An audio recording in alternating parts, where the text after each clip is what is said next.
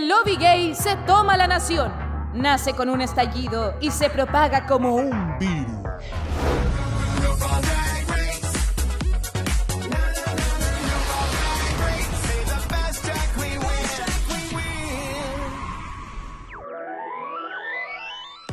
Muy bienvenidas, bienvenidos y bienvenidas sean todos mis amigos a un capítulo más de Drag Race España en Dictadura Drag. Este revisionado donde estamos comentando la mejor temporada de la franquicia española, la que más alegría nos ha dado, la que más justicia ha impartido eso diría yo si estuviéramos viendo probablemente la 1, pero no, estamos viendo la 3, donde pasa todo lo contrario, chicas, y eh, estamos asistiendo a una crisis, una crisis con funa internacional, pero al parecer, eh, pucha, merecía la wea nomás, po. ¿ah?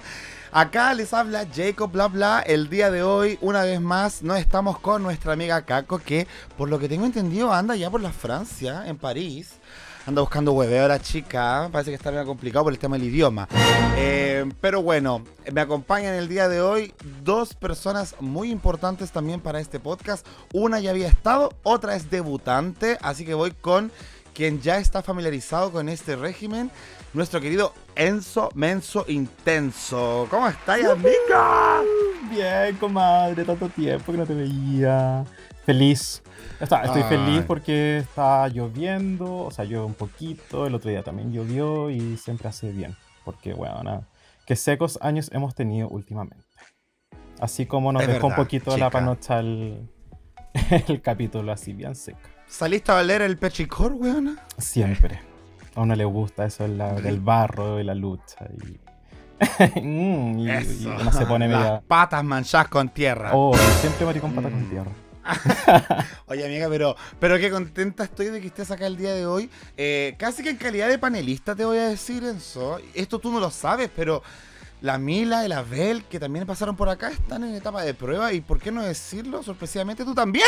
¡Uy! Felicidades, amiga. Mira, vamos a ver tu desplante el día de hoy reemplazando a la Caco, porque esto es buscando un reemplazo para la Caco. Eh. Con el serrucho vivo venimos entonces. así es, así es. Son semanas vitales para Dictadura Drag. Pero bienvenida, amiga. Gracias, Muy feliz de que estés aquí. Siempre feliz, siempre feliz. Y me toca ahora también presentar a este debutante que ya hemos conversado varias veces, pero nunca había estado en Dictadura Drag. No así nosotros que hemos pasado por su podcast tantas veces, bueno, le hemos visitado, le hemos piropeado, dicho cuánta weá se nos ocurre, porque realmente es el trade de los podcasts. ¿eh? nos visita desde una región muy calurosa, probablemente muy diferente a lo que estamos viviendo el día de hoy acá en Chile. Desde Con Permisa Podcast, debutando en Dictadura Drag, Jay Salas. ¡Uh! Hola, hola, hola, hola, corazones. Ay, es para mí maravilloso estar acá. Wow. Tengo que decirlo que duró bastante la invitación en llegar. Tengo que decirlo acá al frente de todas, corazones. Sí, duró bastante en llegar, pero encantado de estar acá. Pero es que tú bien ocupada también, pues si te habíamos contactado antes y que, y que yo ando de viaje, y que ando por acá y no puedo, no me dan los horarios. Usted es bien difícil, ¿para qué va a andar con eso? No, que lo diga mi amiga Sandy, es que ella sí me tiene en un horario así estricto. Sí. Sí lo ha logrado. Pero ¿cómo estás? ¿Cómo estás, Jay? Aprovecha de presentarte a Dictadura Drag y a la pública que quizás no te conoce. Quizás. Pues sí, pues bueno, para quienes no me conocen, mi nombre es Jay, o Jason. No, Jay para las amigas.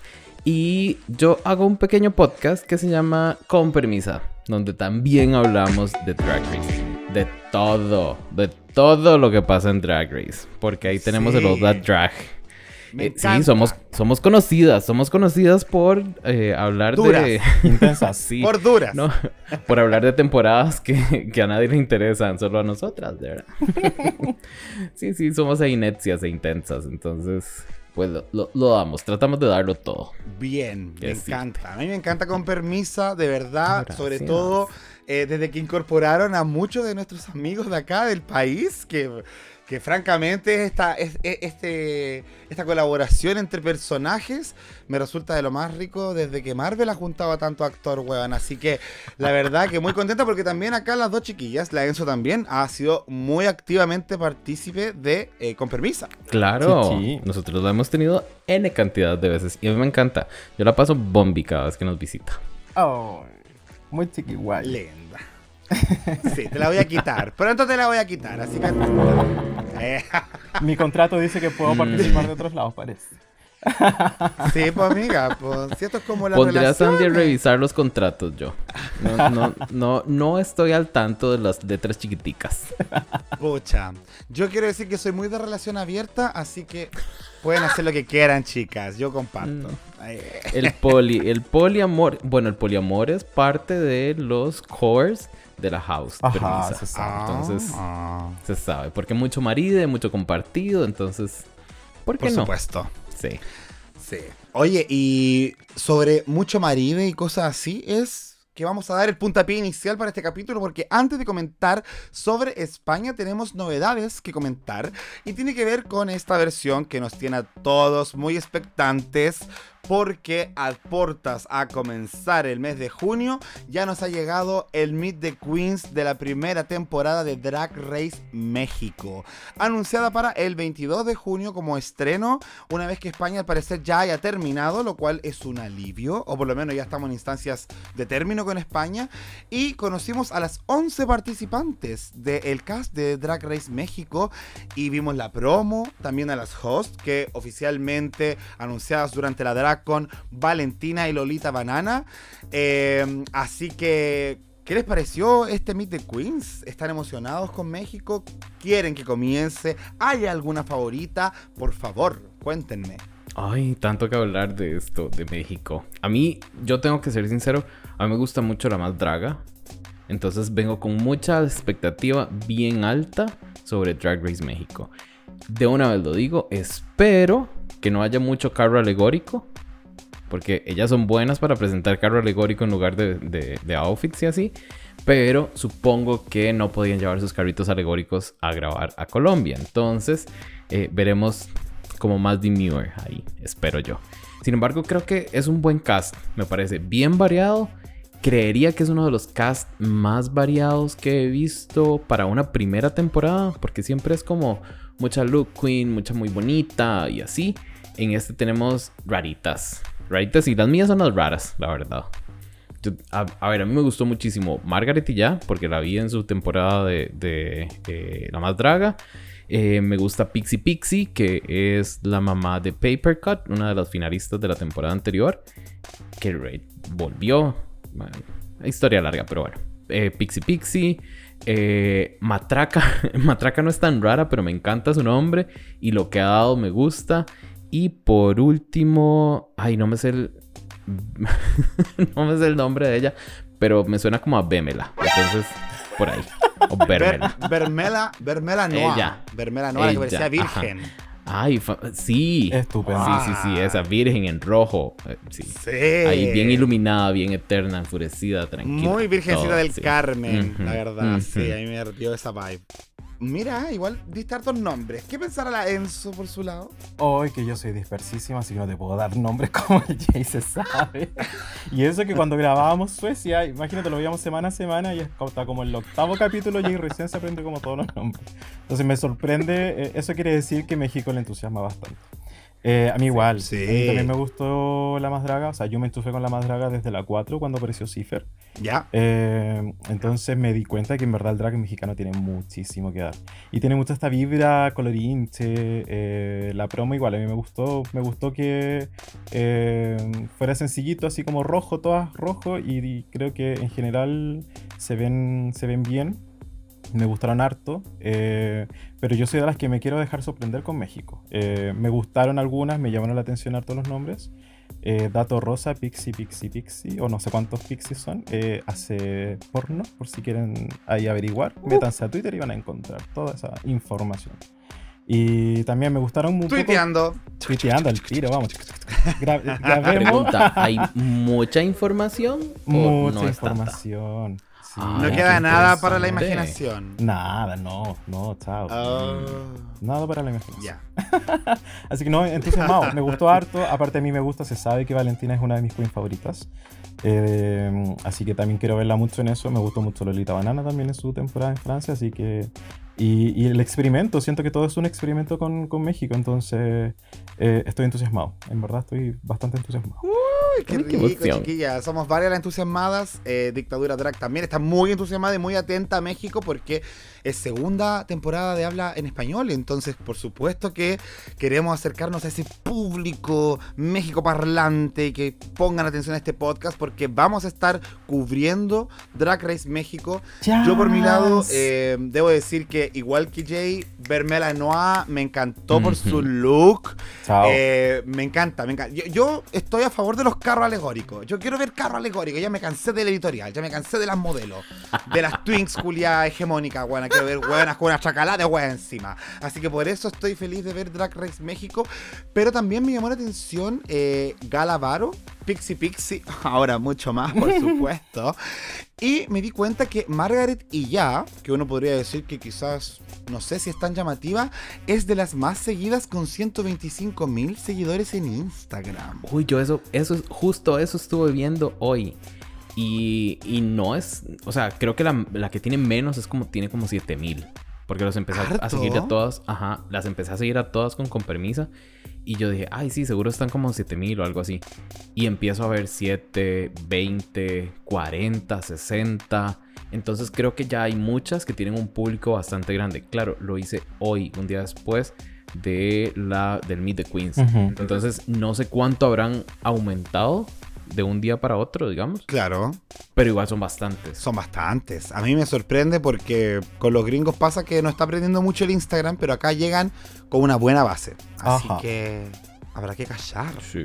A mí me gustó una también, o sea, ni siquiera sé si me gustó, pero me dio risa porque me sentí identificada de ella.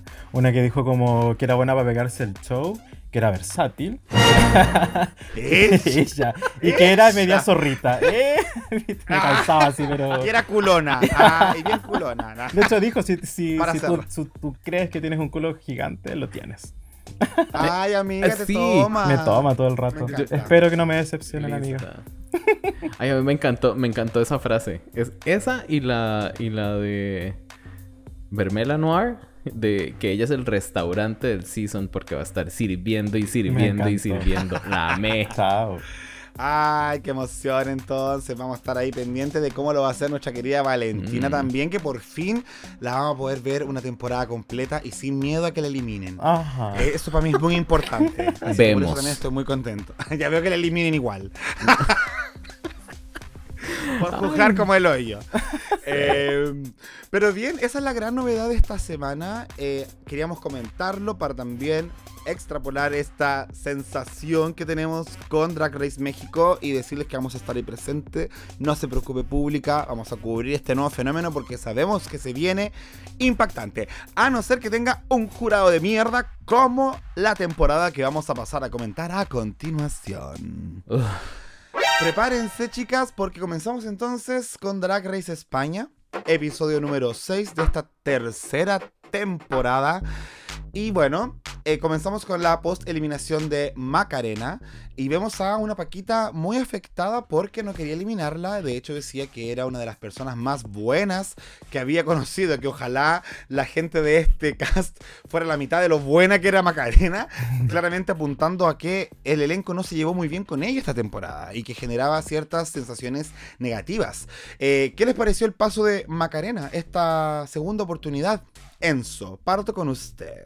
¿Qué opinamos de Macarena? Yo escuché por ahí que probablemente eh, debe haber afectado el tema que... mm, No sé cuál será el término, eh, como, porque sé que no es como iniciar la transición, porque la transición como que no se inicia, ni se acaba, ni bla. Em, pero desde que tal vez empezó como ese proceso, que por lo que tengo entendido fue después de la grabación, entonces debe haber tenido una ensalada también en la cabeza, no debe haber... em, Mm. De acuerdo también como a, a lo pegada que estaba como con, con el tema de haber seguido primera en la primera temporada, Yo creo que sí, estaba muy, muy, muy, muy afectado con eso y lo trataba, lo, lo traía a colación a cada rato, entonces era como amiga, bájale. Eh, pero en general bien, como que yo creo que merecía su oportunidad. Tal vez habría, tal vez nos esperábamos un poco otra cosa, como tal vez una Macarena más, más cómica o más relajada, o menos como... Pero, pero en general igual siempre es bueno ver una Queen que se merecía como otra oportunidad. Entonces por lo menos la tuvo y, y se fue cuando se tenía que ir nomás también. Claramente, claramente. ¿Qué pensamos, Jay? Am, Macarena a mí me tenía un poquito cansado, la verdad. Ella, ay, a ver, en su temporada como que me hizo más gracia. Ujú. En el, en el ratito pequeño que estuvo. En este, esa, no sé, esa dinámica de, de tengo que darlo todo porque es mi segunda oportunidad y no sé qué, eh, me cansó un poco. También me cansó un poco cuando los jueces la criticaban porque era su segundo paso por el, por el show. Y es como, amiga, o sea, ella estuvo un episodio. No es el segundo paso por el show. Es un episodio lo que estuvo. Entonces, bla. No, no hay por qué criticarla tanto. Pero, mm, como, como dice Enzo, siento que ella no estaba en su mejor momento. No estaba en su, en su momento más claro mentalmente, tal vez.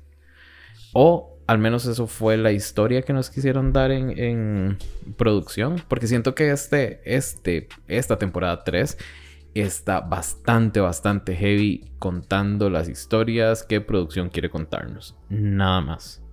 Claro. Porque, no nos han dicho nada de que ya todas están hartas de, de la pinchadora y lo tanto que habla.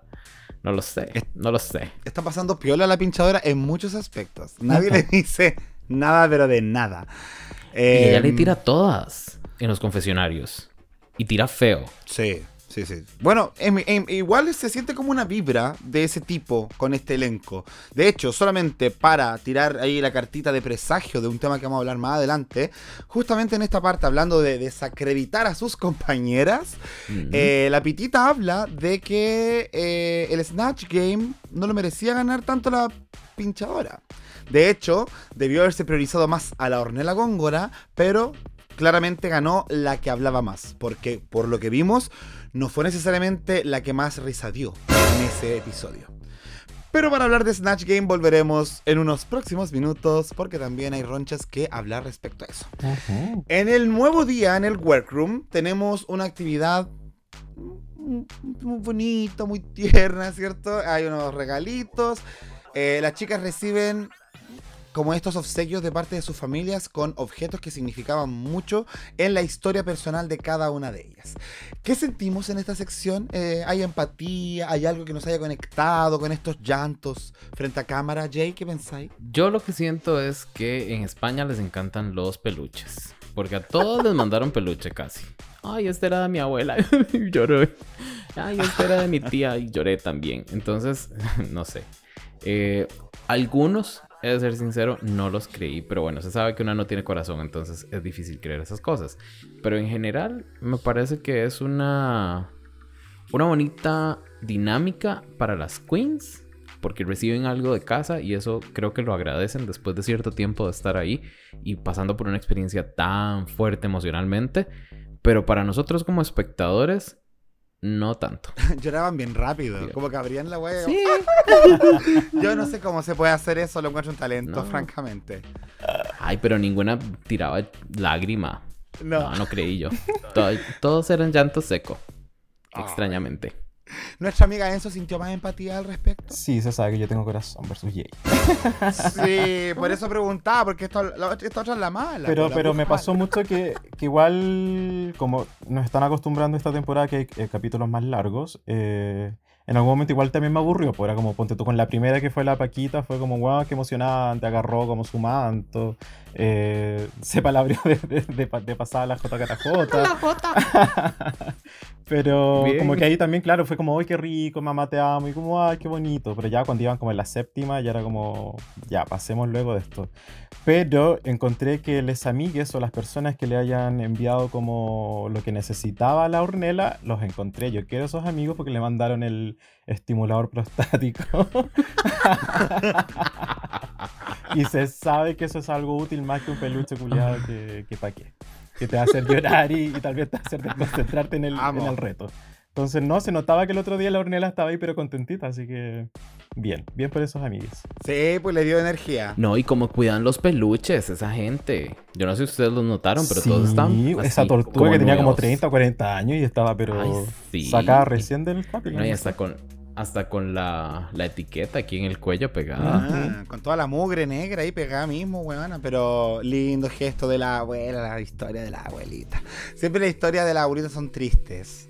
Eh, Oh. Cuando se las cree uno. Cuando uno le cree la historia, claramente. A mí me encantó que a la Clover le mandaran Nutella, porque era Nutella esa weá, claramente. Sí, sí. Eh, bonita la carta también que le hizo llorar. Eh, yo creo que la visa, ya, quizás no le compro mucho su dramatismo, pero igual eh, empatizo con la historia de ser inmigrante. Y lo que dice, como que todos tus recuerdos, abrazos, fiestas, todo queda en un lugar muy distinto del mundo. eh, y que es brigio, que brigio la gente que va a vivir su vida a otro país lejos de todo lo que tiene de origen. Yo con una pura semana en Estados Unidos estaba angustiada, entonces me imagino cómo debe ser para la gente que está mucho más tiempo, mucho más meses y, ya claro, esas son las emociones eh, a flor de piel. Puntitos también para la bestia y su pololo que se hacen dibujos y esa weá que a los maricones les encanta. Pero un dibujo y weá, medio, porque ni siquiera habían cumplido dos años. Ah, claro. ¿Quién fue la que dijo eso? La pinchadora. La pinchadora. La pinchadora, po. Maldita vieja insufrible. Ella seguro nadie se la coge, por eso está en esa. Ay, perdón, uno puede decir estas cosas en estos podcasts, yo no sé. Sí. Ay, si puedes decir todo lo que tú quieras. Mira, se se está liberando. puede. Lo que no puede decir en su podcast lo dice acá. Amiga, Sí. libérate, Eso- libérate. Claro, no, yo sé que la Jacob me entiende. Cuando uno está invitada es diferente. Sí. Nada que se contiene Se la Jacob tampoco, convengamos. Ah. Pero hablemos del capítulo, Eh, chicas. Sí, sí. Eh, bueno, después de este momento bonito, tierno, eh, vamos a hablar sobre el nuevo desafío de esta semana que es el musical. Bueno, musical porque ya no está la RuPaul, así que musical se llama la weá. Y en este caso vamos a presenciar una adaptación del Mago de Oz. Muy española, llamada El Mago Precoz. Mira tú. Porque, bueno, haya que agarrarse a algún chiste que tuviera relación con el pene, porque es Drag Race España. Porque son los Eh, Javis. Porque son los Javi, porque tienen esa fascinación. Ujú. El desafío acá es cantar, bailar e interpretar un rol que será repartido por medio de un casting. Un casting en manos de la propia producción. ¿Qué? La producción. Esa gente con mucho Ah. criterio, que probablemente son todos ingenieros comerciales. Así que eh, por eso tienen tanto criterio.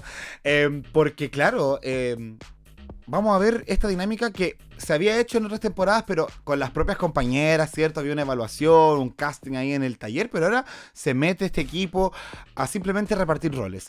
Yo les quiero preguntar, ¿qué opinan de que estos roles se repartan por medio de este proceso, que además no las considera ellas en la opinión, sino lo que la producción espera que vayan a dar como mejor papel? Pues eso puede tener dos... A ver, en mi cabecita conspiranoica, se sabe, eh, eso tiene dos posibles, eh, no sé, vértices. tal vez. Caminos, claro, sí, sí. dos posibles caminos. Eh, uno, que este sea un, no sé, que audicionen al frente de personas que saben mucho y va a ser el mejor musical de toda la historia porque escogen a las queens por sus talentos y así las, las emparejan con su eh, papel.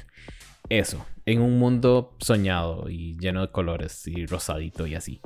En lo que yo creo que pasó, sinceramente, fue eh, producción tuvo una herramienta más para contarnos la historia como ellos querían contarla. Y no perjudicar, pero perjudicar a algunas queens, digo yo.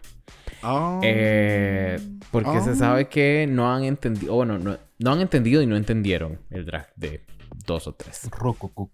¿Qué opina la Enzo? ¿Qué opina la Enzo? Muy similar. Sabéis que a mí me había entusiasmado la, eh, en el episodio anterior cuando dieron el avance. Fue como, igual choro, como que en verdad es una idea distinta eh, que venga a refrescar este. Porque también convengamos que en las otras franquicias este show de pelearse por el papel y bla, de repente también llega a ser cansón. Eh, entonces, claro, una ilusa también dice lo mismo que pensaba yo ahí al principio, como efectivamente esto va, la, la va a romper, que yo igual encuentro que fue un súper buen musical. Em, pero se sabe que los musicales también se, se, escriben pensando en ciertos perfiles, pues entonces... Claro. Em, en, en, ese sentido, como que yo creo que probablemente las, las, queens en las que habían pensado las dejaron igual, ¿cachai? Y el tema del casting fue una weá más de, de, de, tele y de show. Que igual agradecí, porque me cagué de la risa con muchas, en muchas situaciones. Yo lo estaba viendo la primera vez y decía, ni cagando podría haber hecho eso. Onda, eh, yo soy muy atrapada, entonces como que este miedo como al ridículo, a la vergüenza o al quedar expuesta, como que eh, no me permite tal vez como llegar a eso de, no sé, pues hacer pollo y decir tal cosa y después arriba y abajo, no, me habría atrapado. Entonces igual fue entretenido, como de ver lo encontré muy entretenido. A mí igual me retuvo mucho. De hecho, anoté un par de. O sea, me entretuvo algunas. Algunas. Por ejemplo, encontré que la pitita lo hacía como el hoyo. Uh -huh. eh, le pedían cantar y todo eso. Entonces, claro, ahí también uno entiende por qué quizás le dan el papel que le dan. Eh, también me pareció que la Visa, si bien tiene como en su sangre el drama de Televisa y hizo la escena de que hace besando a la lisiada, eso, encuentro que actúa bien mal. Es como el mal México, el mal Televisa.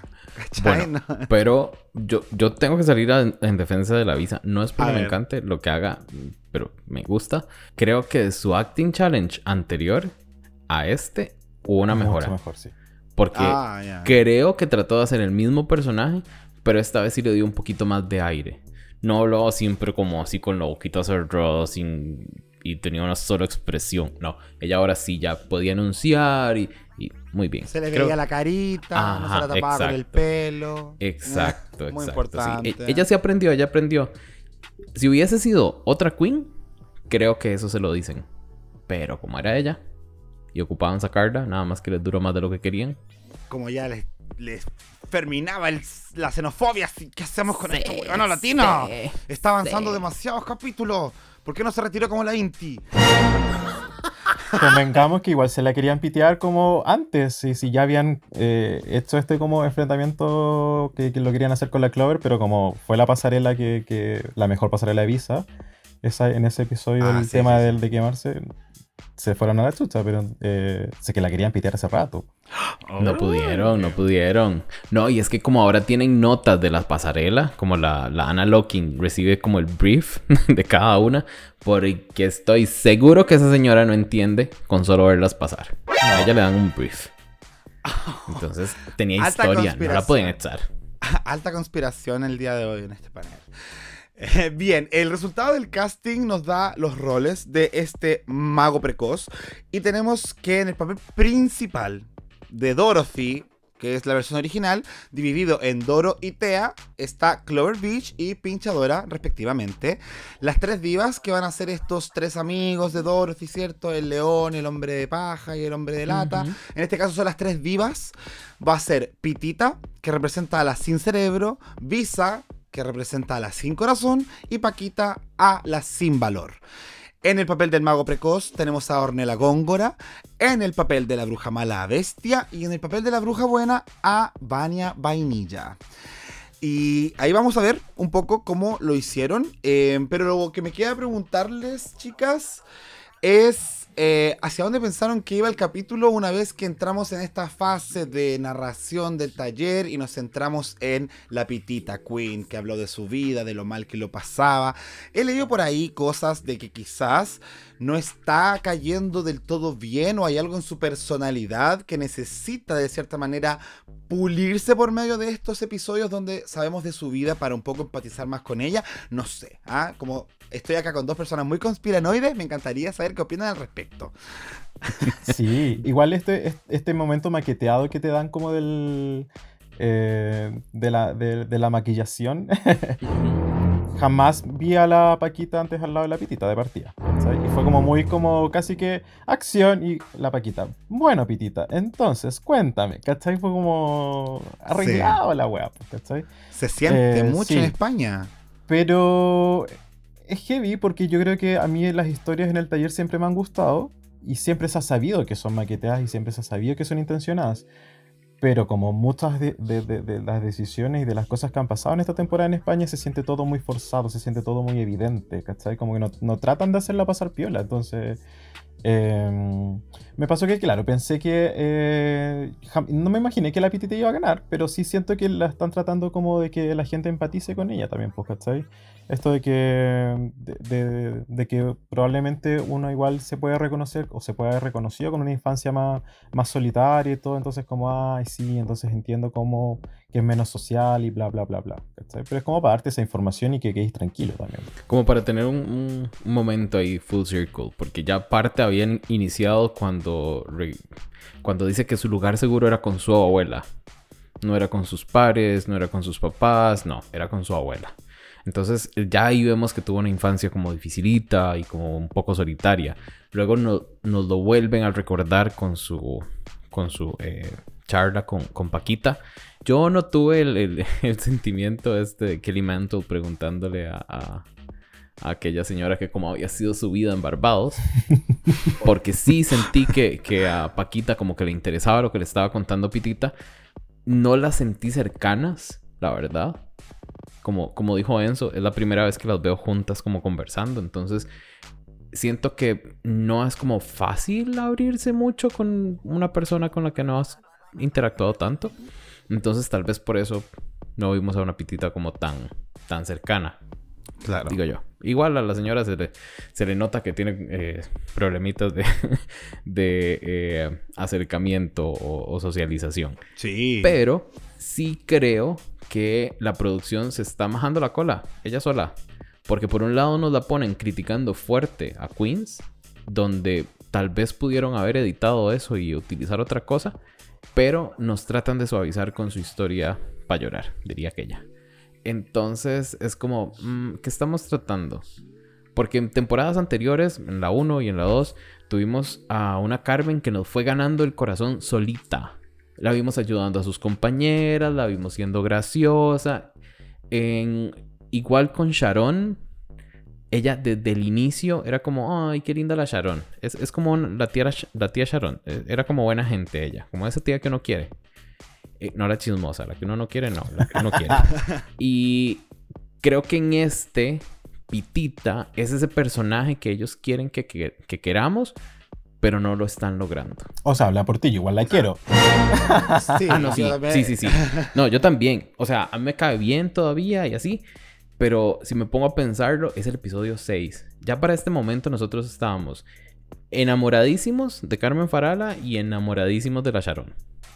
Y para este momento, yo, la verdad, me he desencantado un poquito de Pitita por sus comentarios en el... eh, en el ¿Cómo es que se llama? Confesionario. En el Antoc. Confesionario. Ah, Sí. bueno, el Antac. No, en el Antoc sobre todo. y- sí. Ujú. Entonces, pues eso. Pucha, yo también creo que eh, se sabe probablemente, o lo han visto ahí, que Pitita tiene problemas con su personalidad en relación a las demás personas. Entonces, lo ex- como que lo externalizan, yo cacho, para un poco decirle al público como, esta loca es muy talentosa, puede ser muy querida, pero si se manda una cagada, entiéndanla porque es un problema de vida que su personalidad le genera esta clase de desencuentros con las personas. Pero sigue siendo una persona humana de carne y hueso y que sufre y que todo y que siente, ¿cachai? Entonces, eh, Y que igual, tiene una igual yo creo que hace falta. Y tiene una abuelita y eso bueno. es muy triste, po, Vamos, weón. claro. Si toda la historia de abuelitas son tristes. Mm. Así es. Así que bueno, eh, tuvimos un pequeño momento de verdad porque pasamos de lleno a lo que es el escenario y tener que ver esa introducción de gente insoportable, francamente. Hoy bueno, es que yo no puedo. Yo de hecho adelanto la parte ya de, de la Supreme saludando al jurado y todo eso porque lo mío es personal. Tengo un problema personal. Me encanta que la gente se. Contra todo el panel ya. Hasta Lana Locking. Hoy, es- hoy día fue como, ah, ya, soy cuática, weón. Andate a la casa a descansar un rato. Yo creo que estás cansado. yo pensé eso, ¿cachai? Con Sí, yo creo que te tienen ahí un poco sometida y por eso te emocionáis con un par de vestidos. Pero, eh, ¿quién es para jugarla? ¿Quién, ¿Quién es? es? Uno para Eh. jugar. Ay, una tiene su podcast, uno la puede juzgar. Esa. No, por supuesto. Ya, amigas, vamos a hablar entonces de este musical que es El Mago Precoz. Y como les estaba contando cuando eh, hicieron esta repartición de, de los roles, eh, El Mago Precoz consiste en esta adaptación del Mago de Oz del Mago de Oz, quiero decir, pero llevado a una estética rockera de la movida de Madrid de los años, muy bueno, de las décadas pasadas. 80. La fiesta, la noche, el webeo, todo lo que sabemos nosotros por series, que los españoles son re buenos para huellar. Bueno, se trata sobre esto y dos personajes que están perdidos en esta noche de España, esta noche de vicios. Y estos roles obviamente están identificados por eh, la Clover y Pinchadora en los roles de Doro y Tea, que son estas dos hermanas que se pierden en la noche y empiezan a conocer diferentes personas que las van a ayudar, entre ellas la bruja buena que les dice que a través de un camino de meao, de orina, algo... bueno, muy, muy van a de poder llegar-. Sí, muy de The Gays, ¿por qué no decirlo? Eh, Pero ¿quién es una Eh, para juzgar? ¿Quién era para jugar el meao? ¿A quién no le gusta que la meen? Ay. Eh, que tiene la primera piedra.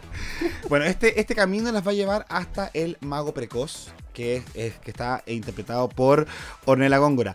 Pero no sin antes encontrarse con algunos personajes que se van a unir en esta búsqueda, entre ellos estas tres icónicas divas que representan tres estados entre el valor, el corazón y el cerebro, eh, que son estos personajes también muy entrañables del mago de Oz que acompañan a Dorothy y también se enfrentan a la bruja mala, que es la que quiere cortar con este relato al quitarle las botas que son las que las llevan en primer lugar a este mundo mágico del mago precoz. Así que básicamente esa es la historia, muy parecida al original, con algunos tintes de homosexualidad de España para hacerla más de la cintura para abajo, pero aún así el producto yo no lo encontré malo. Eh, me gustó la producción, me gustó la lírica, cómo estaba intercalado entre el texto dramático y el momento en que ingresaba la música. Me encantó que se hicieran cargo de ese efecto de los musicales, de que la música entra de repente, que aquí, eh, ¿por qué suena esa música? Porque voy a cantar, decía la Vani Vainilla. Entonces, todos esos pequeños detalles, por lo menos a mí, me hicieron agradable la comedia que había detrás de la historia. No lo encontré un reto pesado, a pesar de que fuera el mago precoz, que yo pensé que iba a ser como muy cargado para ese lado. Eh, tuvimos una pura escena de felación que quizás fue un poco rara, duró mucho. eh, y era como, ya, pues, mm, ya, pues, estoy viéndolo con mi mamá, pues, pa- pa- que pase rápido esta weá. Eh, entonces, eh, de por sí el resultado termina siendo algo bastante positivo. De hecho, los roles en general encontré que estuvieron bien actuados. Claramente hay algunos detalles que marcan mucho la diferencia. Y eso es lo que quiero conversar con Jay y Enzo, porque ellos me van a decir si es que lo que después vemos como resultado tiene coherencia con lo que vimos dentro de este musical. Así que les dejo el micrófono abierto para el que quiera partir analizando este musical. Ay, Dios, señora, qué, qué amplio que nos dejó ese, ese, Planteamiento. esa tarea. sí. Sí. A ver, en general, a mí me parece que todas lo hicieron bien. Algunas lo hicieron muy bien. A mí me gustó bastante las referencias que hicieron a todas las, las queens anteriores. Creo que fueron divertidas en su mayoría. Eh, lo de la Ariel Rec, siento que fue como, ya, déjenla, señoras. La odian, echa- la odian. la echaron en la primera en el primer episodio. Ya, eso fue suficiente. Pero bueno, parece que ya no han bajado lo de las, lo de las chanclitas, diría la Margaret y ya. Am, pero en general, mm, bien. A mí me parece que fue un reto muy bien logrado. Se vio que estuvo ensayadísimo. Sí. Y muy bien. Eso, eso, eso se, se agradece. Que un- sea un buen musical y que se les vea fluido todo. Creo que eso fue también algo, algo que agradecí. Que se veían bastante fluidas. Se veían en su personaje. No había una que uno dijera, no, pero es que esta es esa siempre, así, esa, esa es así de, de necia y intensa, no sé, como que a la pinchadora la estuviéramos ahí, dale, que dale, que dale, que dale con algo, no, no, sino ella hizo lo que hizo y ya. De hecho, de esos dos personajes, de Doro y de Tea, me parece que la mejor fue Doro, o Cloverfish. sea, la Clover. Yes. En mi opinión, claro. Me parece que ella lo hizo mucho mejor, se le vio súper natural, se le vio súper cómoda en el escenario. Como interactuó con cada una de las, de las otras reinas fue muy, muy bien. Entonces, para responder parte de tu pregunta, yo no siento que estuviera tan adecuado el resultado que vimos con lo que pasó en el judging, digamos, y en los resultados del, episodio. Eh, sé que después vamos a hablar de la pasarela, pero la, la amiga esta, la Clover, lo hizo muy bien en la pasarela. Creo que fue una de las ejecuciones más limpias que hubo. Entonces me deja como pensando, ¿qué está pasando? ¿Qué fue? Y claro, ya después recordar, no, es que es, es Clover y el panel de jurado no la quería. No le entendía su drag. O creo, yo lo dije en el, en el podcast de nosotros y voy a ser igual de sincero aquí. Creo que Clover llegó a llenar un espacio que ellos tenían determinado para cierto tiempo y les está durando más de lo que ellos creían. Entonces es como, mm, tenemos que criticarle tonteras para poderla bajar. Pero claro, ellos no, no, entienden que hay gente pensando viendo ese, ese eh, gente pensante viendo estos episodios y nos damos cuenta que no, que la Clover lo hizo bien. Que por más que ellos le dijeran que no bailó, es porque, amiga, o sea, hay un director de escena que les tuvo que estar diciendo esto se hace así, así, así, así, así, y sigan esto. Ella no se iba a poder poner a bailar ahí como si fuera musical de los ochentas, nada más porque baila bien. Exacto. Entonces, exacto. Es, es, mucho, es mucho. Sí. Y lo voy a decir desde ya para que no se me olvide. Odio, yo así, aborrezco cuando a una queen le tiran en la cara lo que dicen que ella es buena en, digamos. Como en este caso, Clover, que la, la Mónica Cruz le dijo, ay, pero si bailas desde los 7 tenías que haberlo hecho mejor. Y yo, amiga, ¿y quién le dijo que baila desde los 7? Usted juzgue lo que está viendo ahí al frente, nada más. ¿Por qué le está le pidió el currículum o qué? Sí, yo estaba igual. A mí, eso, me cae bastante mal. Sí, de hecho yo decía, por algo tu hermana es la famosa y nosotros estamos preguntando quién eres tú. Por algo te confundimos. Sí, ay, ay, también les pasó. Yo pensé que solo yo había quedado estúpida. No. no, me dio rabia ese comentario. Me dio mucha rabia ese comentario porque fue como, pero si tú ni la conoces, ¿por qué tú dices que ella debería hacer esto o lo otro? Pero bueno, eh, antes de que terminemos contigo, Jay, ¿hay algunas que tú crees que sí se robaron el show y que están en lo mejor de lo mejor de este musical? A mí me parece que Vania lo hizo súper, súper bien. A mí me pareció súper... A ver, era el tono de Vania, pero no era Vania. Vania es, como más. Ah. Más. De volumen, de volumen más bajito. Sí. Sí, era, era ese tono así sexoso de Vania. Pero ella. Ella en su. En su personaje es como de volumen más bajito. No es tan out there, digamos. Y como, como la bruja buena. Sí, yo se lo creí y lo hizo súper bien. Me parece que, que, tuvo que haber sido eh, la ganadora, la verdad. A mí me gustó muchísimo.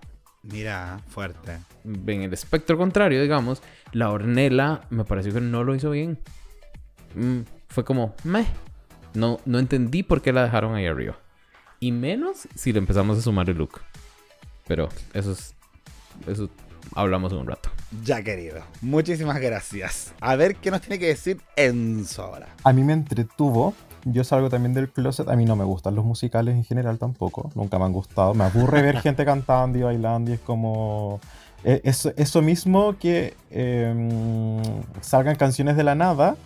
Eh, es que es lo que me aburre y me entretuvo mucho acá porque estaba anunciado. Eso como de romper como la, la, pared, ¿cachai? De esto es un musical y estamos haciendo un musical todo el rato. Y ahora te toca cantar y no sé qué. Eso a mí me entretuvo. Fue como... me, me, me me mantuvo entretenido, ¿cachai? Eh, tampoco nunca he visto El Mago de Oz. y entendí también la historia, ¿cachai? O sea, ¿Ni la película? No, no lo he visto, pero tengo clarísimo cómo de qué se trata. Y sentí que estuvo bien adaptado, así como a nivel de guion, eh, las tallas igual eran buenas.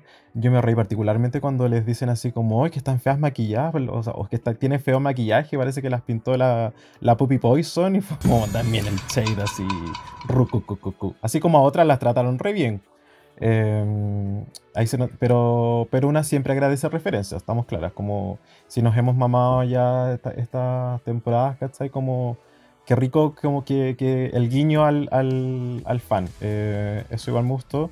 Me gustó, me gustaron los momentos, me gustó como como que me sentí en un teatro, como cambiaba la escenografía, como la, la, música estaba muy de acorde como a su corporalidad, porque como decían, efectivamente esto estuvo ensayadísimo claramente no las dejaron llegar y salir. Me pasa mucho que España, por lo menos eh, con la llama drag y con esto, ha demostrado que pueden hacer productos geniales, que cuando se comprometen eh, a nivel de producción lo pueden hacer, eh, lo pueden hacer bacán, y que lata que se ensucie de repente con los, resultados que vimos después, ¿cachai? Porque podría haber sido un, capítulo re bonito, re bueno, ¿cachai? Y, y, la cagaron, ¿cachai? Como que podríamos haber salido diciendo así como, weón, qué bacán, porque España lo volvió a hacer, lo hizo bacán, y, y nos dieron esto otro, ¿cachai? Pero en cuanto a nivel, yo creo que la, las queens igual se comprometieron mucho. Sí me pasó que tal vez con las que yo encontré que estuvieron más bajitas, que fue por la, la Paquita, la Visa y, bueno, por lo menos ellas dos, sentí que tal vez cuando grabaron las voces les faltó un poquito más, como más, más intervalos, más tonos, más de arriba de abajo, ¿cachai? Como que fue un poco plano. La Paquita yo ni siquiera escuchaba que era la Paquita, como eh, esto de que fuera tan, tan contenida. Se, entendía mucho también en su voz y pasaba muy, muy, muy, muy piola dentro de la... Entonces ni siquiera te dan ganas de verla de repente porque estaba muy escondida. Eh, yo la Paquita la ponía en el botón, independiente de que la, de la pasarela me gustó mucho. Eh, y eh, habría sacado la Clover. Para mí la Clover estuvo entre las mejores. Lo, se sentía muy natural, se sentía como muy on point su, su lip sync de, de, lo que estaba diciendo, de las actitudes. Ella me dio tonos, me dio el... Si se sorprendiera, ¡ah! se le creía. Y efectivamente era como que tuviera un micrófono en la boca y estuviera actuando todo el rato de corrido. Eh, entonces, que lata ver que la querían echar para abajo. Porque no hay por dónde decir de que lo hizo mal, si no lo hizo mal. Para nada lo hizo mal. Yo me entretuve mucho con ella. Eh, y me gustó la bestia. Yo creo que igual la bestia fue en parte robada. No sé si hubiera ganado porque el look a mí no me gustó, pero eh, yo encontré que lo hizo bien. Encontré que estaba preparada, encontré que el, el solo que tuvo como eh, dancísticamente lo encontré bacán. Así como voló, se tiró, lo, lo, lo, dio todo en verdad, ¿cachai? Se notaba muy comprometida, se notaba que estaba haciendo algo que, que quería hacer, que estaba esperando también. Era un poquito su narrativa también. Y, sentí que el lugar de la hornela era de la bestia, porque a mí la hornela al principio no me gustó, para nada. Después fue como ya bacán, es, muy, la hornela, pero no la sentí sobresaliente, sobre todo después de haber estado todo como un... Eh, todo el, el, rusical como viendo a todas las otras, sí o sí me encontré que otras las, lo hicieron mejor porque fueron constantes. En cambio la hornela fue salir al final y apareció, se notaba medio nerviosa, medio como incómoda. Lo mismo que tú decís del, del, le estaban pegando ahí el mamón y era como, ya basta, por favor pasemos esto. Se sintió como raro, como, ¿qué onda? Y, y eso en general, pero... Y, y, no sé, tal vez para hablar de la pitita a mí me gustó harto, yo me gusta harto la pitita, pero de buenas a primeras yo no veía que, que ganara, ¿cachai? Como, sí lo hizo bien, sí, le, sí te puedo conceder de que le den el hype, pero no sé si que, que ganara, como... Y ahí de nuevo, como la producción, maquetada. Yo no sé si es porque nosotros anal analizamos y somos los grandes como eh, eruditos en esta weá y nos damos cuenta de, de, cuando la producción mete mano y nos damos cuenta de las narrativas que nos quieren mostrar y nos damos cuenta si aparece una queen en el confesionario que tal vez la van a echar o van a hacer tal y tal cosa. y tal vez somos nosotros el problema, como que estamos tan como analizando todo el rato cada cosa que dicen y muestran. Eh, pero bueno, en general siento que fue un buen musical, como que lo disfruté, me reí cuando lo volví a ver para pa, pa venir a grabar, eh, lo volví a disfrutar, me volví a reír con las mismas tallas, entonces eh, eh, fue un súper buen producto. El guion también estaba bien hecho, ¿cachai? Estamos súper acostumbrados a, otros guiones en otros lados, que, que, que aburrido, ¿qué está, de qué, qué está pasando, por qué la talla no era buena, ¿cachai? Y aquí siento que lo dieron, y todas las queens lo dieron también. Fue, un, fue una buena simbiosis. Si el lo malo fueron después las críticas, pero en, en cuanto a producto, lo encontré bacán. Ay, no, si ella no, no es solo de cara bonita, ella sabe. Es analítica, pues buena, se lo toma en sí. serio. Ya no disfruta el show porque está analizándolo. Sí, por eso me quieren vista acá en este otro podcast. Eh, cuídate, Jay. Eh. Oye, pero en todo caso, eh, yo siento que este tipo de Rusical lo disfruto mucho más que los gringos que tienen este formato de soy un personaje, tengo mi solo y todo el resto del tiempo estoy atrás haciendo poses o bailando como backup dancer. Acá habían interacciones, acá habían choques entre personajes, había una historia y había actuación. Que eso es muy importante, que a veces los Rusical parecen un simple concierto de quién presenta mejor verso con la mejor coreografía y quién es la más chistosa. Pero en cuanto a quién actúa bien o cómo se lleva el hilo narrativo de una historia, Creo que España lo hace bastante mejor, incluso en su temporada más cuestionada. Así Mm. que por ese lado yo igual contento. eh, y más que nada, eh, complementar lo que ustedes dijeron, yo siento que en el dueto principal, que es de Doro y Tea, es imposible pensar que Pinchadora está por sobre la Clover Beach, porque incluso en las partes finales, en este número final que hacen todas juntas, la Pinchadora está todo el rato al fondo y la Clover es la que está dando cara adelante. Con estos momentos muy dramáticos, pero eh, está actuando bien y está dándolo todo, pues, ¿cachai? Eh, yo sentía eso, yo sentía que la Clover, incluso en los momentos chiquititos, tenía un movimiento bueno, tenía una cara que expresaba, estaba en el papel. No estaba haciendo de Clover como sí sentía yo que estaba haciendo la pinchadora, que era la pinchadora. Eh, entonces, por ese lado, ahí obviamente con las críticas no estoy de acuerdo. Eh, en el trío de las divas, sí estoy de acuerdo con que Visa fue la más débil, porque se nota que cuando articula diálogos no le sale natural. Lamentablemente, ella lo intenta fuerte, duro de ser la mala, pero para ser la Regina George como que tenía ese estándar, la, la Rachel McAdams, y tenía la Visa tratando de ser mala, pero no le sale tan bien el papel de perra, ¿cachai? Entonces ahí yo lo lamentaba un poquito. Eh, sí le concedo que Pitita sabe robarse el show, o sea, la parte del violín no me la esperaba y me reí bastante Cierto. tenía buenos momentos pequeños. Incluso le digo le- le- así a la pública que ponga atención cuando todo el elenco se queda quieto mirando eh, el comienzo de la obra. Hay un momento en que todas hacen como el congelado. Y la pitita se manda la mansa pose con el teléfono celular varios segundos quieta, mientras otras hicieron una pose como más piola. Entonces, ahí yo digo que hay un compromiso. Ella dijo en el confesionario, quizás dicen que yo gano porque me favorecen, pero no, es porque yo le pongo esfuerzo, incluso cuando que hacer la agua más mínima. Y yo lo creo, yo lo creo, yo no creo que lo haya hecho mal, ¿cachai? Ahora, para ganar, no sé, porque tenía la Vania. Y la Vania lo hizo espectacular.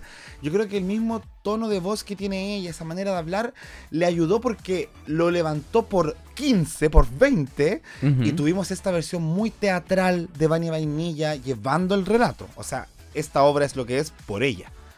Eh, lo mismo con Bestia. Bestia tuvo un gran momento de protagonismo por sí solo, pero ahí coincido con la, con, la- con la Enzo que tenemos que ver el tema de la pasarela, porque ahí también está mi tema con la Vania. ¿Cachai? Y por el lado de la Ah. Ornella, es que eh, siento yo que cuando tuvimos la felación fue incómodo. Cuando estuvo haciendo el tema de las letras, de imitar canciones, también fue raro. Pero sí estoy de acuerdo con que llegó un momento en el que ella se soltó. Cuando empezó a decirle a las demás que ellas sí tenían valor, sí tenían corazón, sí tenían cerebro. Y sentí algo muy genuino en su actuación que me gustó mucho. Y me recordó a cuando una persona actúa bien.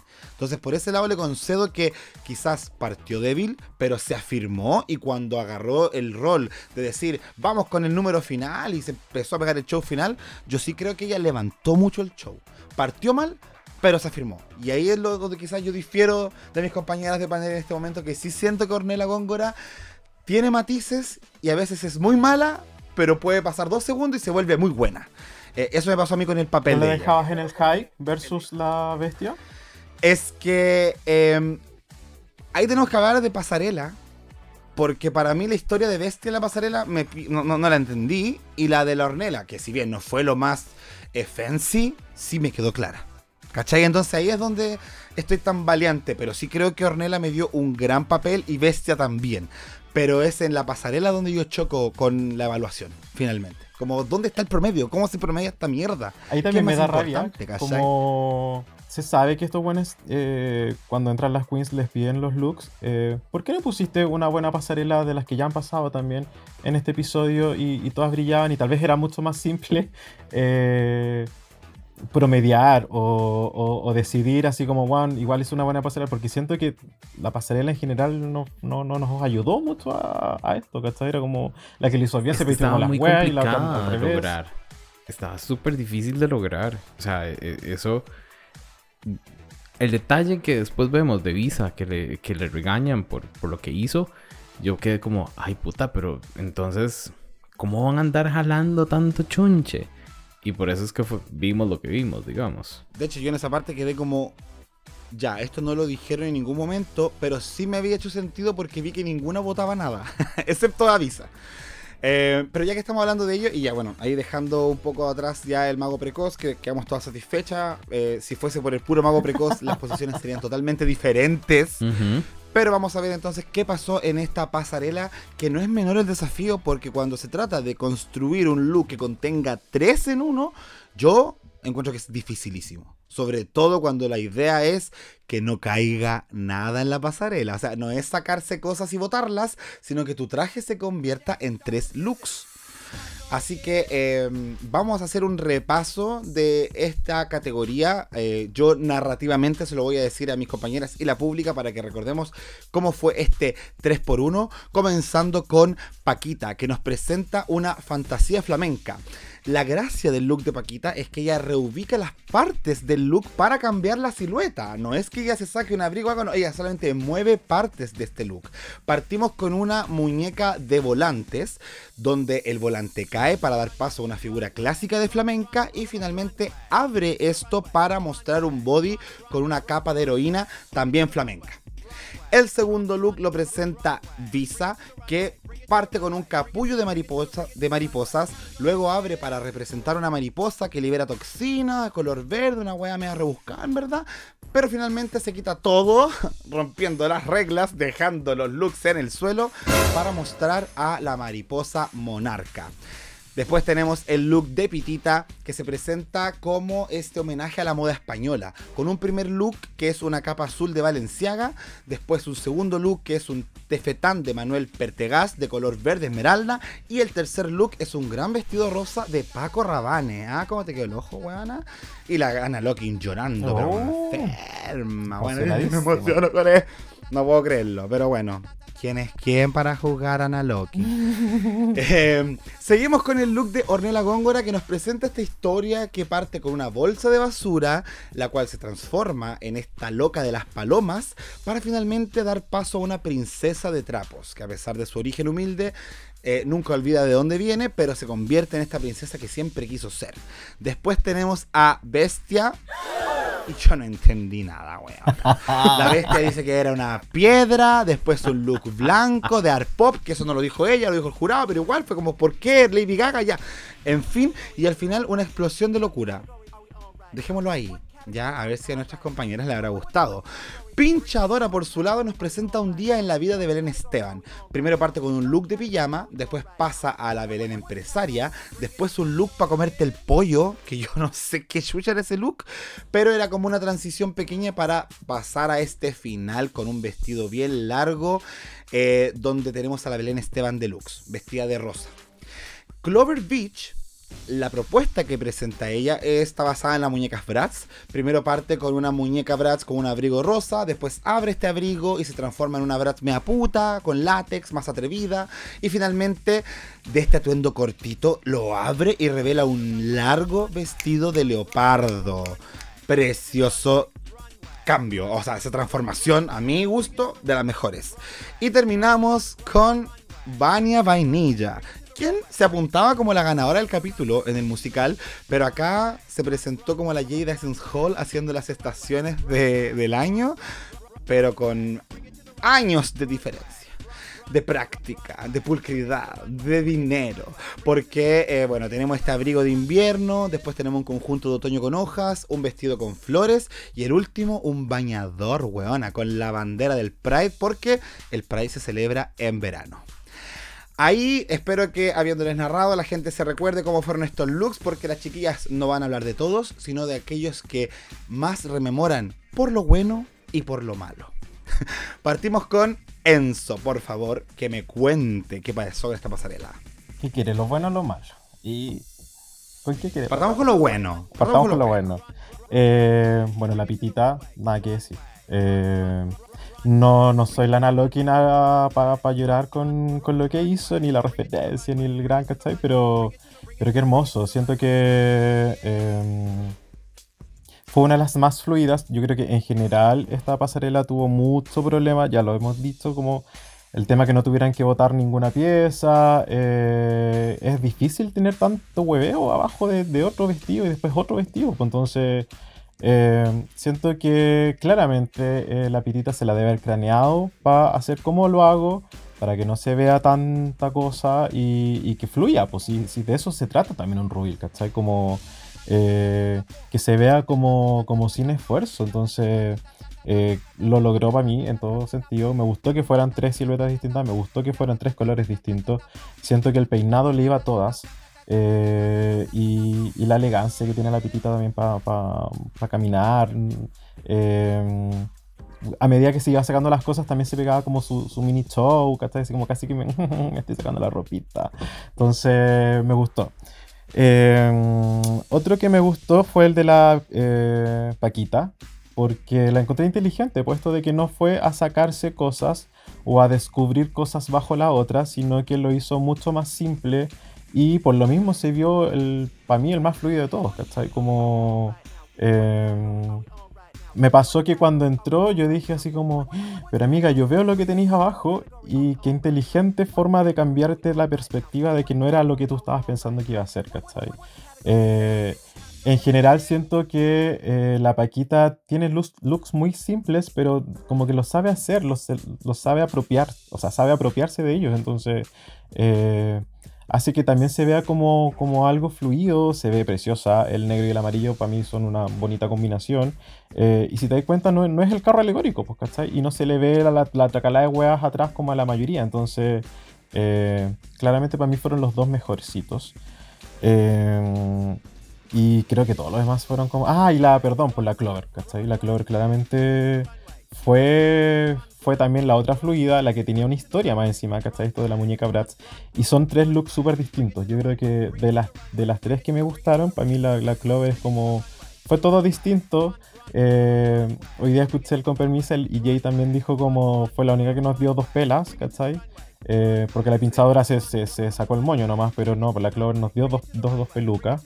Y, y es entretenido. Y tampoco me imaginé que iba a estar ese vestido abajo del, del látex, ¿cachai? Eso yo lo encontré muy inteligente. Y no se vio abultado, ni se vio como eh, difícil de, de- ni de caminarlo, ni, de, ni que las transiciones fueran como engorrosas. Entonces, en- insistimos, ¿cachai? Por, no había por dónde dejar a la Clover weón, en un bottom, ¿cachai?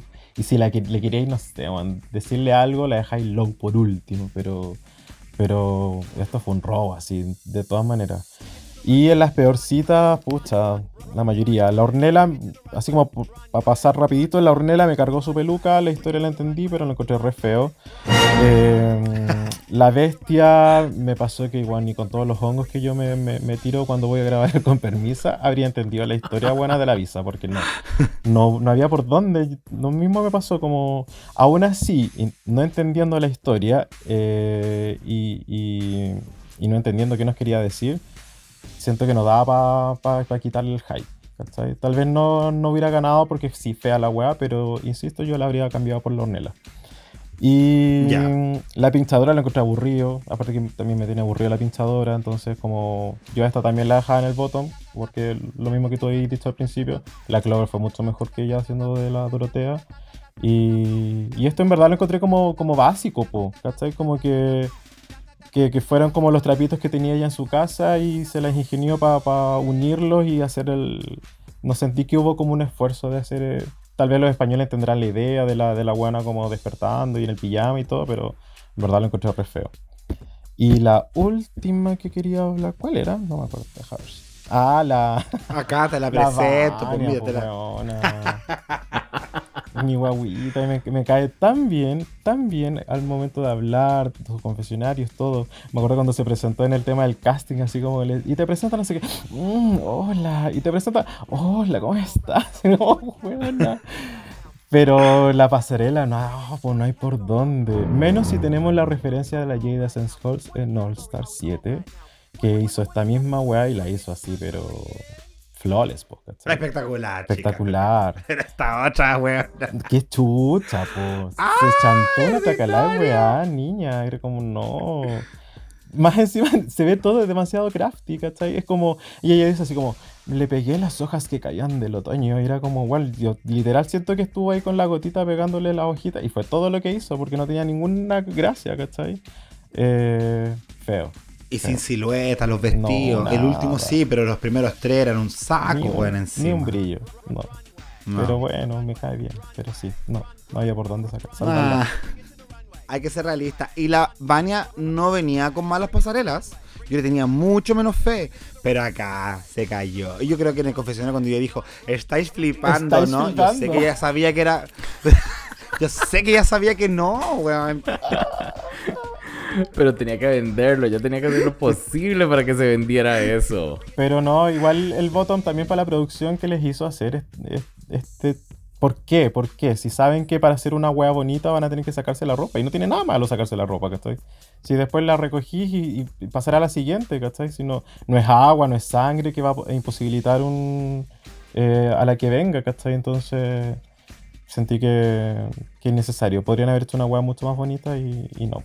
La, la, las ataron de mano, ¿cachai? Como... Sí. Vi un, vi un comentario de no me acuerdo de quién, pero de un ex participante diciendo lo mismo, como... ¿Por qué? ¿Por qué? ¿Por qué hacen esto? ¿Cachai? No dejan a las queens brillar, ¿cachai? Sentí que fue como un saboteo. Como que se les ocurrió, hagamos un 3 en 1 y que no se saque nada. Pero nunca nadie fue como el ingeniero comercial tomando esa decisión, porque hasta que el weón no tiene idea de que para poder hacerlo se necesita sacar la ropa, se necesita dejar las cosas abajo, ¿cachai? Entonces... Esto va a quedar filete, dijo. Claro, Bueno. perro, me Sí. encanta. Y vestido con un pantalón khaki y una camisa celeste.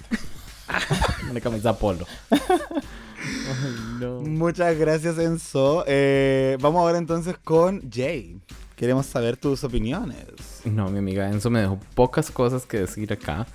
Pero eh, voy a empezar por las que no me gustaron. Y la que más me acuerdo es la pinchadora. Esa señora, yo no sé cómo nadie ha mencionado esto, pero todos, excepto el último, porque ya mandaba, pero todos le quedaban feos. Yo no sé, el fit de esos eh, trajes no existía.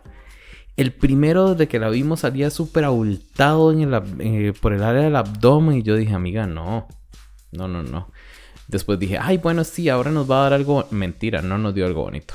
Después. Que me coma el pollo. Cómete el pollo. ¿Quieres esa weá? No sé, y ese, ese, ese delantal, o no sé cómo le dicen ustedes, pero eso que llevaba encima de, de limones, eh, no, no, no, no, no, amiga, no. Después, el último, pues ya mandaba, o sea, ya en ese sí tenía que salir algo bien. Claro, le queda todo debajo de esa falda rosa, pero todo bien.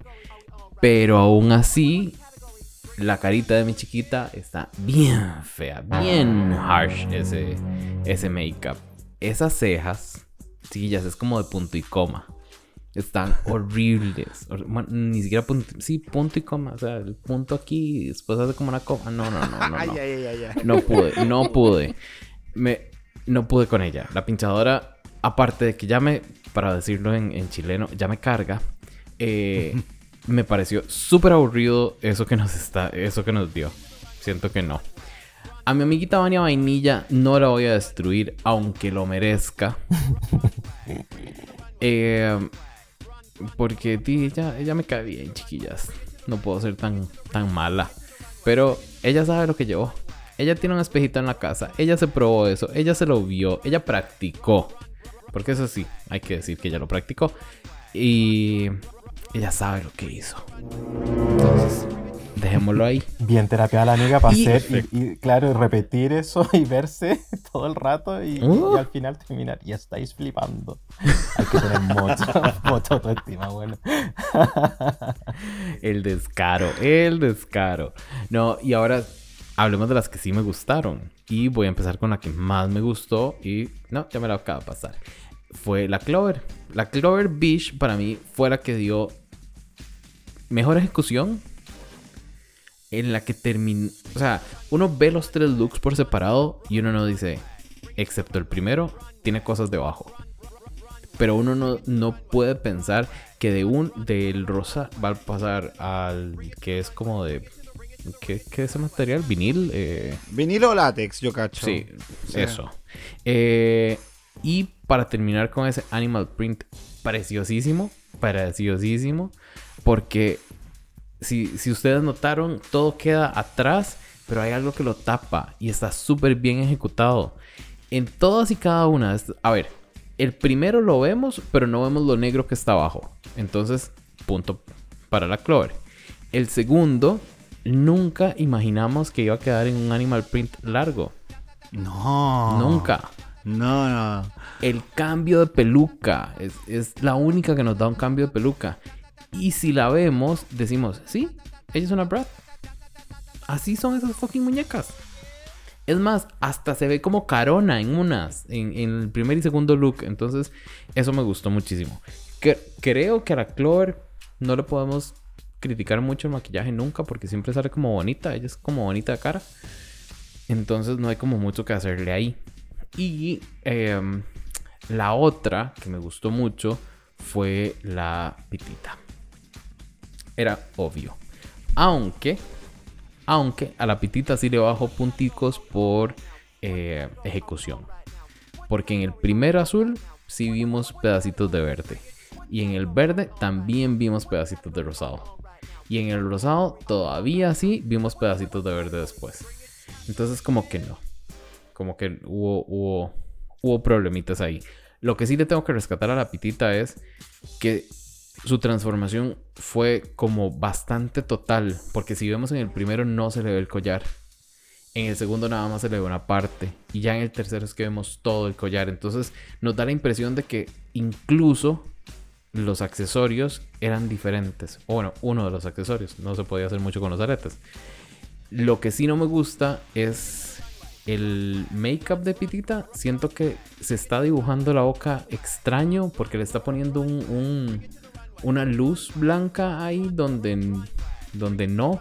Creo que ella no está acostumbrada como a hacer esto para televisión y no sabe cómo se va a ver bien. Y después las cejas. Las cejas necesita ponerles un poquito más de color porque están muy sutiles. Y siento que tiene, pero no tiene. Entonces eso me, me perturba. O tiene o no tiene, amiga. Así, en medias tintas, no. Defínete. Sí. Exacto. Y, y eso, o sea, en general me parece que fue una pasarela muy, muy difícil.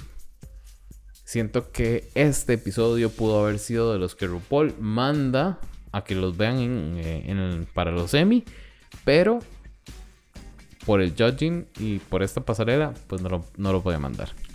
Y, y eso la tiene que carcomer. A alguien le tiene que estar carcomiendo eso justamente con este episodio.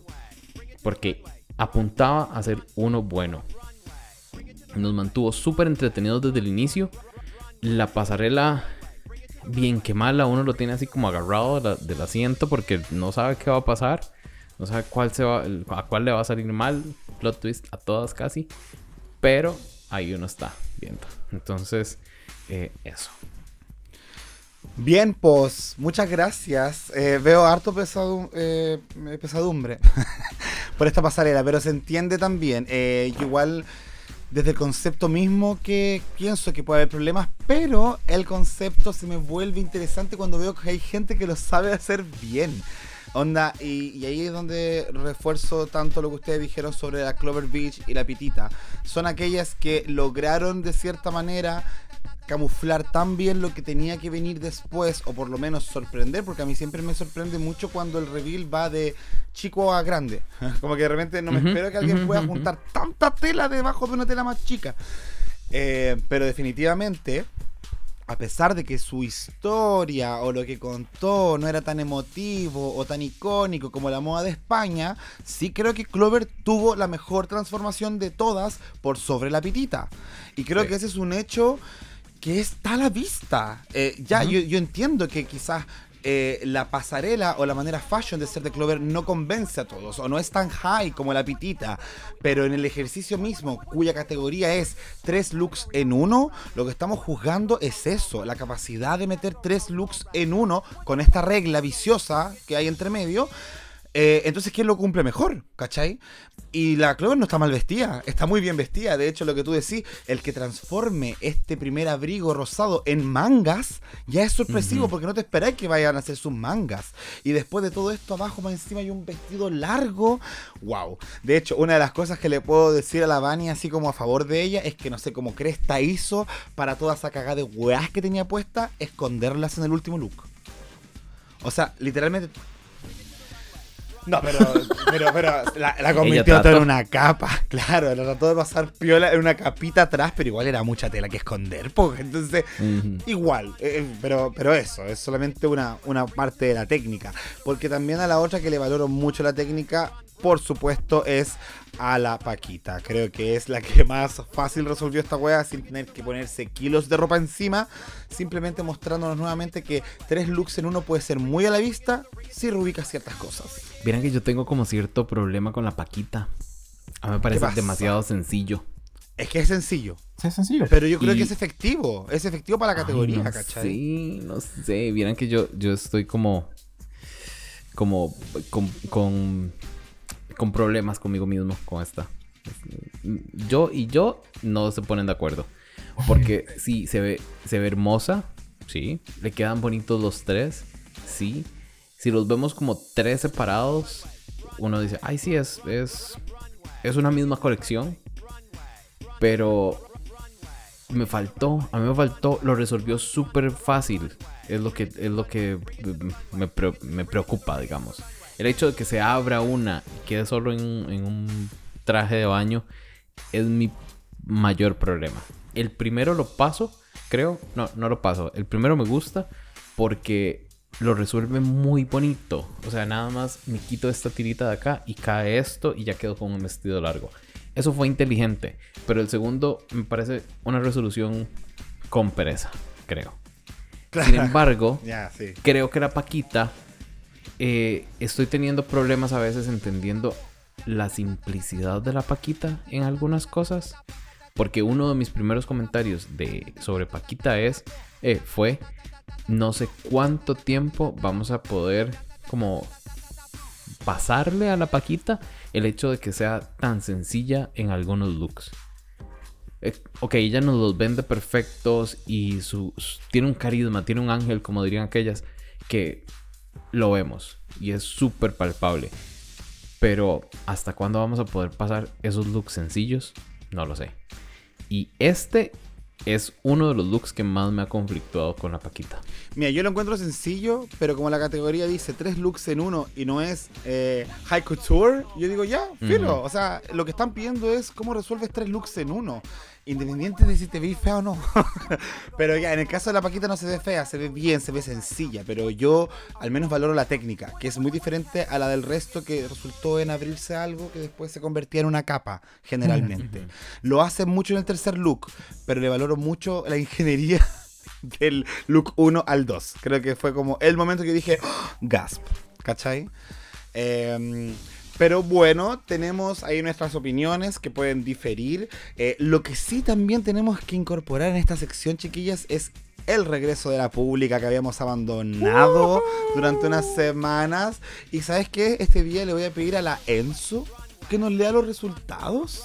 Wow. Eh, si me puede hacer los honores, amiga, de contarme quién se fue a mimir, quién ganó según la pública en esta categoría, por favor. Mira tú. Eh, ah, siempre quise decir esto. Ah, directamente desde el INE. eh. Mira, tenemos que una de ellas se fue a. Se fue Mea. Que fue la bestia. Se fue, tuvo un 56% de me y un 35% de amor. ya. Eh, tenemos 5 con amorcito. eh, la hornela con 45% de amor. Visa 66%. eh, la Clover Beach 69% de amor. Y el top 2 eh, tenemos a Pitita con 79% de amor y un 14% de me. Y después nos pegamos un salto bien, bien, bien grande a la Paquita que tiene un 94% de amor y un 5% de wow. Altísimo, Altísimo. amor para Paquítica. Paquítica. Para la Paquita. y su look sencillo, Jay. Sí, Eh, para que veas. Ujú. Mira tú, a la pública le la gusta la paquita. Y la queso, totalmente. Y en la. Muy deluxe de la. para la Paquita. Aplausos. Felicidades. No sé si la Paquita había ganado alguna vez con, con la pública. Creo que Creo no. que no. Creo que no. Teníamos a la Pitita gobernando hace rato. Así que regio por la Paquita. Y al final de la tabla tenemos eh, dos que se fueron a mimir, que fueron la pinchadora con un 43% de mimir y un 43% de me. Mira, parejita. Sí. Nadie la quiso. Y la Vania, pues no, no había por dónde. La Vania se fue a mimir con un 68% y un 22% de me. O sea, cagadísima la baña, la peor de esta semana por... Ni, ni tampoco por tanto con la pinchadora si consideramos que tuvo 43% de me y 43% de mimir. Pero vienen los datos. Muchas gracias Enzo. ¿Se sintió rico? Se sintió rico. Eso. Bien, chiquillas, antes de meternos de lleno a los resultados, eh, tenemos que hablar un poco de esta polémica que se nos vino después de toda esta sección. Ya tuvimos una polémica número uno, que es la que me gustaría ahí comentar. Estuvimos comentando un poquito, así que quizás aquí son solamente meramente conclusiones. Pero la primera polémica son las críticas a Clover Beach porque, eh, ¿por qué digo polémica? Porque la Clover se le para al jurado para decir que ella no entiende. No entiende qué están buscando, ella lo ha dado todo. Ella se ha sentido súper bien en las pruebas, incluso en la de Slow Mo, que también le criticaron que era, había destacado mucho y ahora le criticaron que destacó poco. Entonces, como que, ¿qué cosa? ¿Qué quieres de mí? Entonces, la loca estaba ahí muy. eh, por favor, ¿qué onda? Pues, ¿cachai? Eh, y ahí estaba también el Javier Ambrosi. Casi que preguntándole como qué cosa de lo que te decimos no te hace sentido. Como si tuviesen la última palabra en cuanto a lo que es un juicio sobre una drag. Y ahí les dejo la palabra, chiquillas, que, ¿qué pasó en este momento? ¿Qué sintieron cuando la Clover decía todo esto? Yo pensaba, por favor, que alguien la rescate de esa gente. Porque, weón, la están destruyendo. No, la están entendiendo. A mí me pasó como... Claro, pues esta como superioridad moral, como del... Como que ni siquiera pudiera ir- no, no estar de acuerdo con ellos, ¿cachai? Así como después cuando hacen la, la, la, la Suprema, habla como con el jurado, y el weón estaba como indignadísimo de que, y, lo que no me gusta es que como que nos haya respondido y que no haya entendido, y es como, weón, está en todo su derecho de preguntarte y de no entender, pues weón, si más encima, imagínate que después de que se graba esto y se emite, eh, tenías a todo un continente con, haciendo memes, piteate a los Javis, pues, ¿cachai? Entonces, ¿quién no entiende, cachai? Era como, estamos todos viendo evidente de que se la están cagando, ella claramente se estaba dando cuenta, entonces, incómodo. Incómodo y, e insisto, como que dentro de todo este panel que está siendo súper pésimo, el Ambrosia sí está... Esa cara de, de, de, de- amargado, de, Culo. de no quiero estar aquí, de lo están haciendo todo pésimo y es como, weón, estamos todos disfrutando como de, de, de estas dragas y del talento que nos están entregando y tú que estás ahí en el privilegio, weón, de verlo, estás ahí con esa cara culiada y, y dando esas críticas de mierda, es como, oh, qué desagradable. Yes. Sí. Muy bien. Como dijeron, en la, como dijeron en la house, muy letal de su parte. Es la misma, la, esa, esa misma actitud que nos cansó en la más draga de la letal en la temporada Cuatro. 3, 4, Cuatro. 4, que luego volvió una letal mucho más constructiva y, y bastante buena. Eso, eso me gustó muchísimo porque se notó que escucharon a la gente. Ob- Obviamente al letal le llovía todas las semanas, entonces estábamos hartos. Se convirtió en un meme, cosa que les está pasando a los Javis ahorita. Y el Ambrosi es, es eso. Y ese, esa cara de culo que dice eh, Enzo, la vimos desde el episodio 1. Sí. Esa señora yo creo que ha de estar a dieta. y no le están dando de comer antes de llegar a ese programa a hacer los, los judgings porque siempre está igual. Y me pareció súper... A ver, dos, un- uno, una parte me pareció excelente de parte de Clover que les dijera suave. Ya me han dicho críticas que no entiendo y necesito como interiorizar esto. Entonces explíqueme qué es esta vara que me están diciendo. Y me hizo mucha gracia que la Mónica estaba como tratando de decirle algo y el Ambrosi no pudo más y tuvo que eh, hablar encima de la Mónica para tratar de explicarle nada, porque no le explicó nada, a la Clover.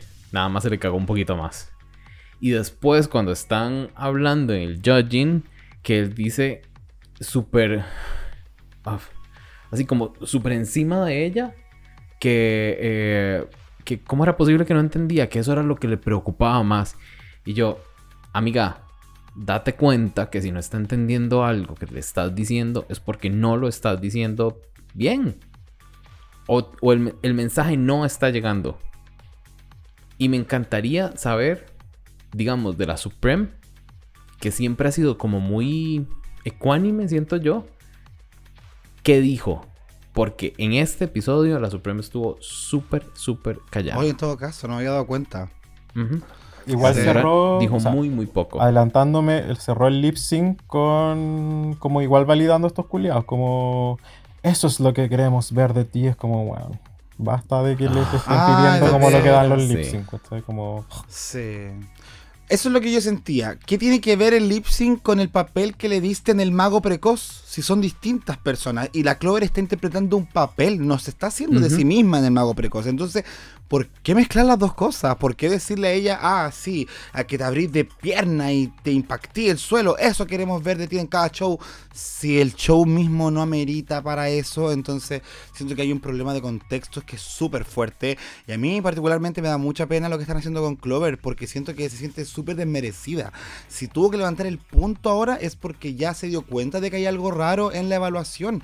Y si nos vamos al track record de la Clover, va muy mal. O sea, según el sistema de puntos, ella está por debajo de la Chanel Anorex y de Macarena.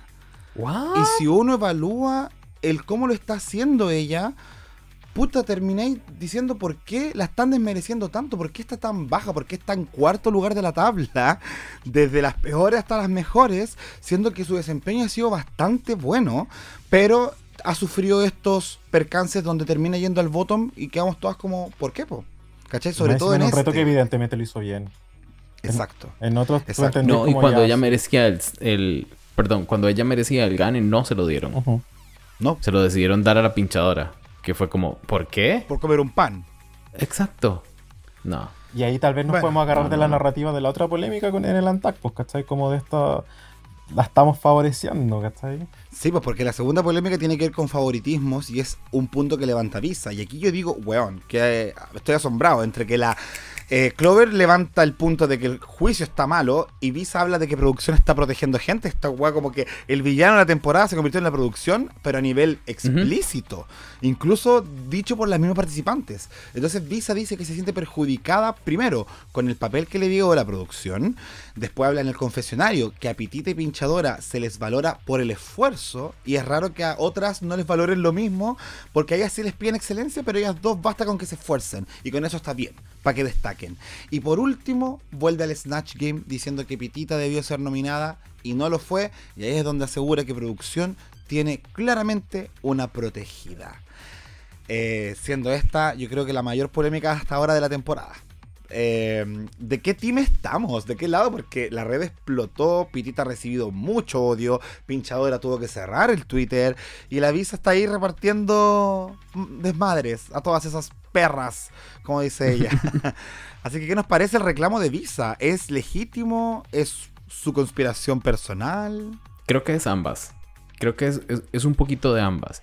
Es un, un reclamo legítimo, sí, porque ella lo está viviendo, ella lo está sintiendo. No se puede de, anular lo que ella ve, lo que ella siente, lo que ella vive. Pero por otro lado, eh, sí es un poquito de paranoia. Justificada, puede ser que sí. Pero eh, si vemos los resultados, o sea, la pinchadora tiene dos wins ya. La pitita tiene tres. O sea, esas dos señoras son las que van ganando. Y pinchadora no, no tiene para estar ahí. Digo yo. O sea, el, el win que tiene se lo regalaron. Eh, el. Ay, no, los dos wins que tiene. That's right. Sí, ay, no, sí. No, no hay, no hay, No hay no hay conspiración. delusion. No hay delusion. es real. facts are facts. España. Sí. Yo creo que ahí se entremezcla, pues como... A mí me gusta mucho la pitita, yo siento que lo ha hecho súper bien. Lo mismo que tú dijiste hoy día, como, o sea, en, el tema del, del, del, talent en sí, igual, independiente que fuera un papel súper chiquitito, igual lo, lo- se la jugó, eh, tuvo estos como punchline, como los remates eran súper buenos, la, la gestualidad y la corporalidad de la pitita eran geniales, ¿cachai? Entonces, yo no siento que tal vez la estén favoreciendo tanto, pero en este episodio era como, es esos episodios que si tenéis una buena a la cabeza, ¿cachai? Regalarle, o sea, no, no regalarle, como darle otro win cuando podría haber sido otra persona la que podría haber ganado, ¿cachai? Eh, jugáis, pues, ¿cachai? Jugáis tus cartas. Pero dárselo como que al final como que la, desfavorece, pues, ¿cachai? Pero a mí me pasa que, que yo siento que el reclamo en general de Visa fue súper con la producción, pues, ¿cachai? Igual aplaudo como lo que tú, lo mismo que tú decís, como que hayan sido capaces, porque perfectamente lo podría haber cortado, podrían haber puesto los confesionarios, podrían haber como editado todo y que aquí nada pasó, ¿cachai? Y por lo menos lo hicieron. Eh, pero tú te das cuenta que es evidente, por lo menos en el caso de la pinchadora, de que sí la han favorecido, de que este argumento del solo por esforzarte o porque te esforzaste te, damos un win, ¿cachai? Eh, sí se siente injusto, pues, ¿cachai? Sobre todo si, si lo estáis dando como un poco todo. Yo no creo que, que si yo hubiera estado reclamando de que, bueno, yo debería haber ganado, ahí ya sería así un delusion total, ¿cachai? Pero fue como, ella aceptó mucho de, yo sé que yo lo hice mal porque yo sé que no actuó, bla, bla, bla, bla, bla. Pero igual no puedo hacer la vista gorda que están pasando estas otras cosas, ¿cachai? Y al parecer son cosas que se hablan en el cast. Eh, han habido tweets así como, one, si la, la Kelly Rowler habló como, parece que me van, a, me van a vetar de Drag Race España porque tenía puras ganas de hablar, ¿cachai? La, la bestia igual. Entonces yo creo que se, se dio un ambiente eh, cuático, ¿cachai? Entonces, si todos están viendo lo mismo, si todos están viendo ciertas cosas, eh, es difícil como, como, como echarle la culpa a las queens, pues, ¿cachai? Si, si, no sé si, si, si hay favorecidas o, es legítimo como tirarle a la... porque la, la, la, la, Paquita no tiene pito que tocar si te dan un win o no, ¿cachai? Así como... Yo lo estoy haciendo y, no tenéis por qué eh, agarrarla conmigo, ¿cachai? Pero insisto, yo creo que el, foco de la, de la visa era la producción, ¿cachai? Así como... Y, igual sabroso. Igual sabroso, si yo estaba así, pero ya después de lo decepcionado que estaba como con las críticas un poco, era como, Juan, y tenemos este tecito, y era como, va a quedar la cagada, va a quedar la cagada. Y más encima nos van a enganchar con el siguiente episodio, entonces fue como... Ay, capítulo culiado, como que me tuvo bien, me tuvo mal, me tuvo con rabia, me tuvo como... Oh. Sí.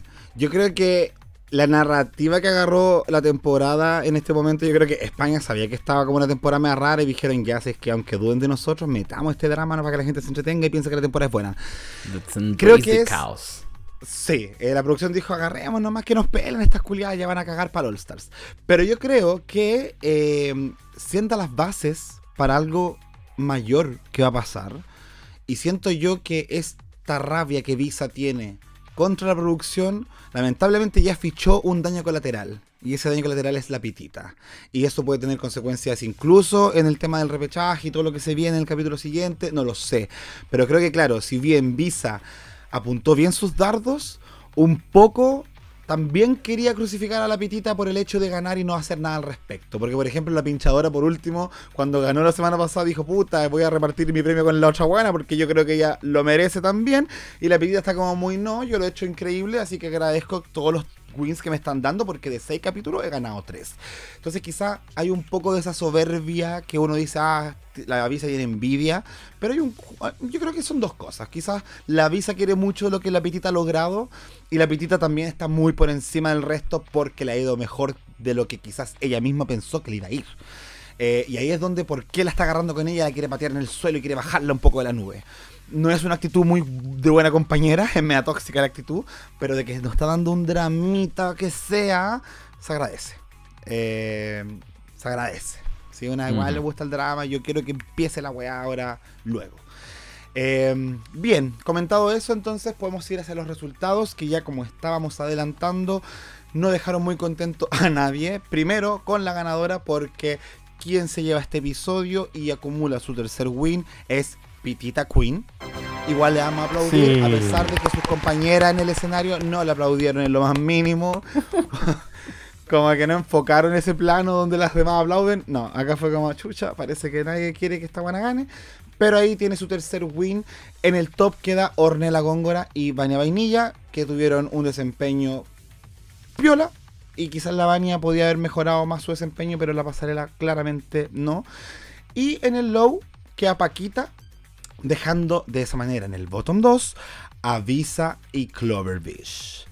Y bueno, con el dolor de nuestra alma, porque por lo menos a mí Clover me encanta, Visa es mi marido y también me encanta, pero hay que verlas haciendo lip sync y qué bueno igual cuando te dejan un sabor muy sabrosito en la boquita con un lip sync que en este caso es de la canción Dime, interpretada por Beth es una canción de Eurovisión de la edición del año 2003. Esta canción quedó en octavo lugar, pero para nosotros en Chile tiene un contexto totalmente diferente, weona, porque esa canción es de la Karen Paola. ¿Qué ves ni qué wea así? Karen Paola, Karen Paola, un gran éxito de esos tiempos de Mecano, que nosotros veíamos un programa juvenil, te cuento acá, Jay, y teníamos esta canción nada. que...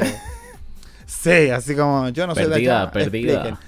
Sí, pero Mm. ese cover que se hizo acá en Chile fue muy popular, entonces cada vez que suena esta canción en la disco se vuelve un fenómeno, la gente lo grita, y ahora que salió la versión de Beth, que es la original, igual la gente extrañaba el Karen Paola.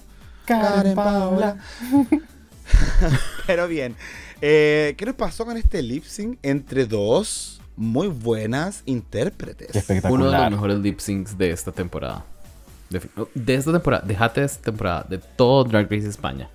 Porque ya habíamos llegado como a ese, a ese consenso con nosotros mismos, a ese punto de aceptación de que Drag Race España no nos iba a dar buenos lip syncs.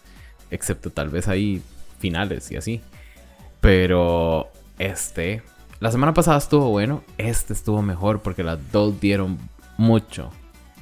Eh, sí, a la visa ahí se le salía la desesperación, pero di, ¿qué, qué, qué se podía hacer? Ella tenía que darlo todo lo que podía, digamos. Sin embargo, eh, en cierto momento, yo dije, ay, está ganando eh, Clover. Y Diego me dice, ¿cuál quiere que se vaya? Y yo, ninguna.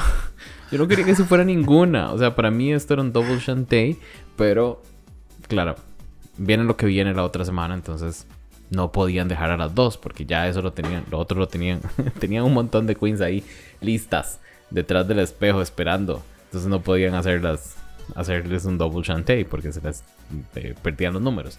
Pero este fue un excelente lip sync, muy entretenido. Eh, yo no conocía la canción, pero igual me gustó. Entonces yo, la verdad, lo aplaudo y agradezco montones. Mi corazoncito se llena de, de- de gozo y regocijo cada vez que en España nos dan un buen lip sync.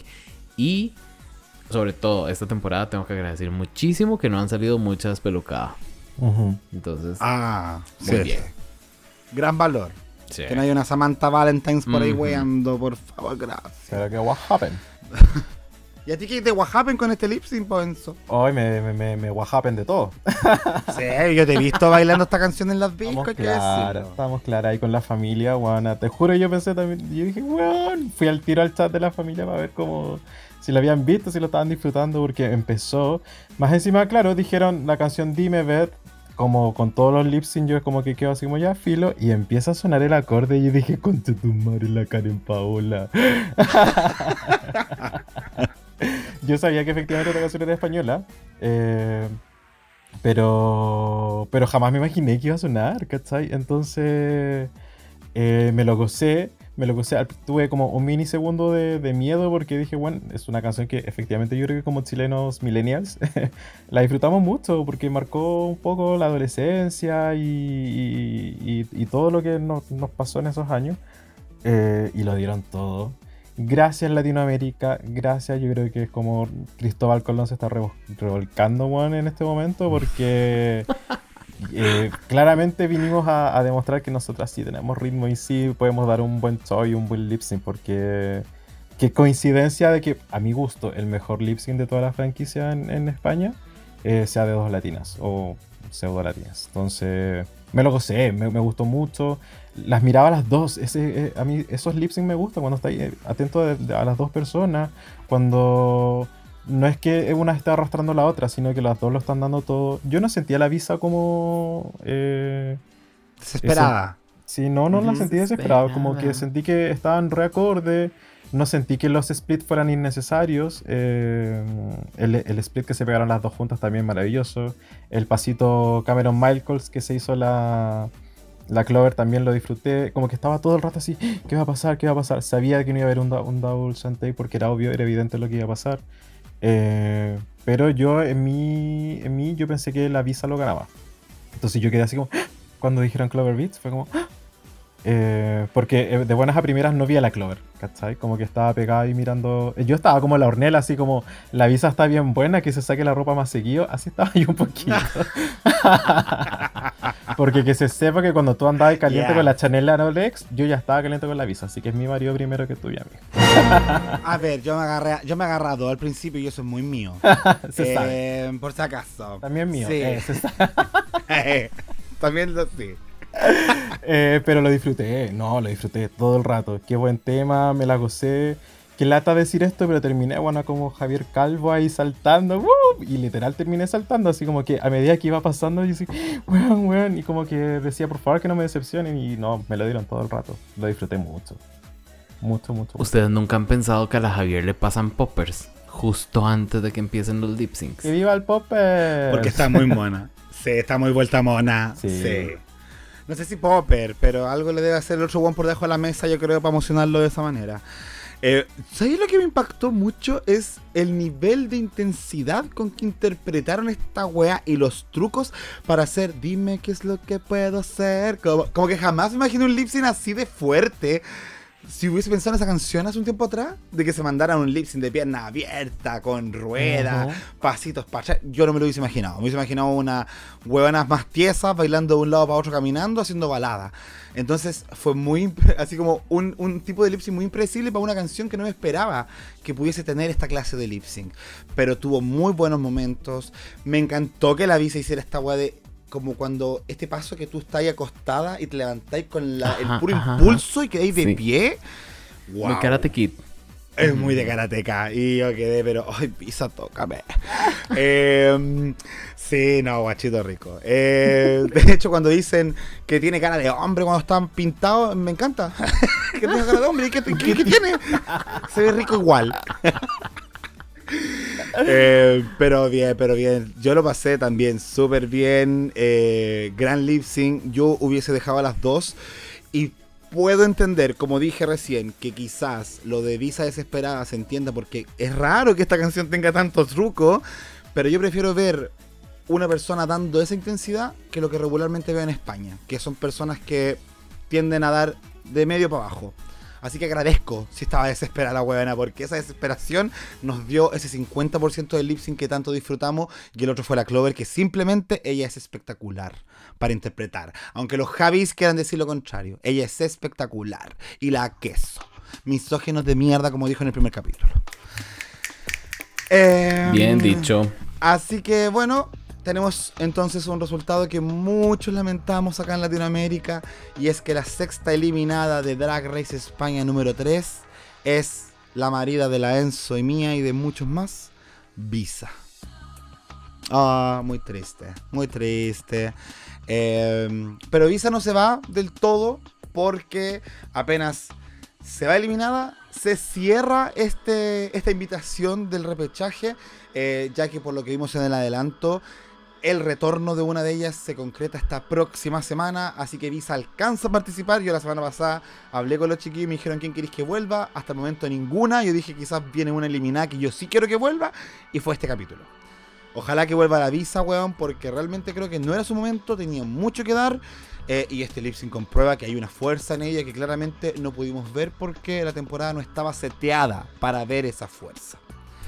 Eh, así que ahora nos toca volver a esta tradición tan bonita que tenemos en nuestro podcast, que es leer a nuestra pública despidiendo a la Visa. Y ahí queremos eh, invitar tanto a Enzo como a Jay a leer los obituarios que llegaron de Visa en su despedida. Y me gustaría que partiéramos con la Enzo. Eh, qué rico que volvieran los obituarios, weón. Hacía falta Sí, la pública. Tenemos The Pipex Blue. ¿Visa o Mastercard? Yo prefiero usar Visa. Amo que en España te valoren muy bien, pero esta eliminación fue muy ácida. Espero que vuelvas al repechaje y elimines a la favorecida. Uh, rucucucu, pinchadora. Vuela alto y te veo en Drag Race México Season 1. Saludos a Dictadura Corazoncito. Mírala. Si son uno de México, ¿por qué esa teoría loca? The Pipex Mm. Blue. Mm. Después tenemos guion bajo Mila guion bajo y besito Mila. Visa, no merecías irte, siempre tan infravalorada en el drag race de las colonizadoras. Ojalá vuelvas para terminar la discusión con Pitita, que esto nos da vida.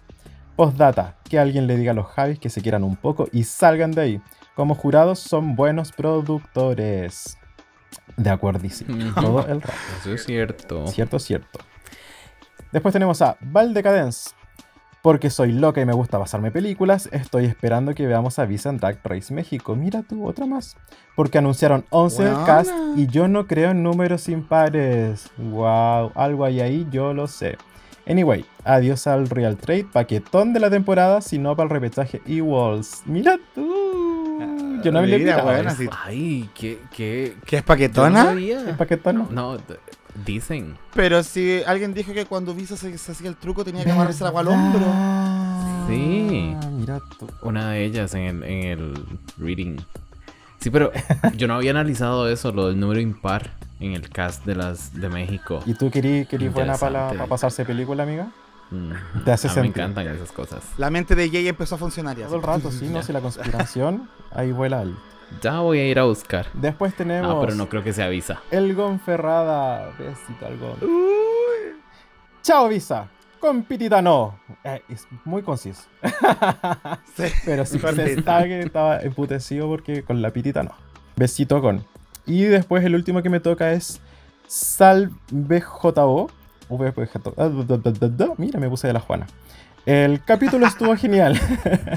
me gusta Visa, pero hasta ahora las eliminaciones me parecen súper coherentes. Postdata, Bestia está siendo robadísima. Sí, por Sí. lo menos este lo capítulo que estoy no sé cachando- si va a ganar, pero debería por lo menos haber recibido críticas. Y eso tengo yo por mi lado. Muchas gracias. Renzo querido. Y por lo que cacho, el Salvo está de acuerdo con las eliminaciones, más no con los triunfos, al parecer. Ajá. Bueno. Lo mismo pasó con Sandy. Sandy estaba de acuerdo con las eliminaciones, pero no. Ay, ve. No los. Mírala. Hablando, No lo- hablando de la Sandy, eh, Jay, Hablando de la Sandy. nos harías el honor. Voy. Claro. Sandy Nahuel nos dice, pucha visa, me caía súper bien aunque tuvimos nuestros dramas nosotras esta season. Partiendo de tu barba, tus rasgos de muchacho, diría mi querido Jay. ¡Oli! y estaban ahí semana tras semana. El make-up no era tan fuerte como si lo era el baile. Y qué triste que desaprovecharan el mostrarlo más. Por otro lado, creo que está bien ser llevada a tus ideas. Pero en esta pasada te cagaste sola al no cumplir en el runway. En el lip sync lo hiciste bien, pero te vi más des- desesperada que otra cosa. Ahí mis ideas de la desesperación creo que vienen implantadas por la Sandy. Para mí, Clo- para mí Clover ganó justamente. Lo que sí, fu- sí fue el colmo y me llevó a hacerte media cruz fue que le dieras piedra a Pitita. Estaba in... O sea, Sandy no podía más. Te viste más envidiosa y no tan deluxe. Te toca soportar. No hay más. Como sea, besitos al cielo, corazón. Que te vaya bonito. Ay, qué linda. Al contrario de la Qué. Conferrada, eh, es que desarrollas mucho más las ideas. Que todo lo que no, pu- no, no ha Sí. podido hablar la amiga porque está malita de la garganta, lo escribió. En Ay, todo sí. caso, amiga Propolio, todas esas cositas que se mejore. Ya, ya hoy está, está mejorcita. Eh, Es decir, les, les cuento aquí, de primicia. Qué bueno. FCO Pasajero se fue la más latina, diva, potra, calentona. Gracias por compartir tu historia, tu cultura, tu vulnerabilidad. El capítulo de tu mayor miedo fue una honestidad pura. Ay, sí, qué lindo eso. Tenía que ser una latina la que nos entregara el mejor lip sync de toda la franquicia española. Una Yes. fantasía. Ay, ve, me encanta. Me encanta que esto esté conectado con lo que nosotros también hablamos. Así que amo, amo. Y V. Basaes. Visa, puro racismo de estos españoles que no supieron valorar tu arte. No es la primera franquicia europea que trata mal a las reinas latinas. Ya pasó con Inti, Lolita Banana y Fontana. Solo salvada la inderrotable Envy. Espero que pronto te estén. Te inviten a Drag Race México y te aplaudan muchísimo. Oye, varias quieren conectar a esta chica con Drag Race Sí. México. ¿Qué pasa? ¿Se filtró algo? Pero yo, yo creo que no, yo creo que no. Me parece que sería demasiado. Ni siquiera como, como invitada. Es, es demasiado rápido. Y nuestra querida Connie Bla, les tengo una triste noticia, amiguines. España jamás coronará a una latina. Las queens mejor se, da, se dejen de intentarlo. Nos robaron hace 500 años y nos va y no van a dejar de hacerlo. qué fuerte, pero qué cierto. Ay, sí, no, sí. España es cosa seria y yo creo que los productores. Porque acá no estamos hablando de las queens, chicos. Estamos hablando de quienes están detrás del programa. Y esa gente no es de fiar. Por lo menos para mí. No. No, no, Oye, no. muchas gracias, querido Jay. Te pasaste. Tu primer obituario Me en dictadura drag. Ah, Ay, te sonrojaste, weona. sí. Oye, me toca a mí terminar con átomo-bajo disperso y dice.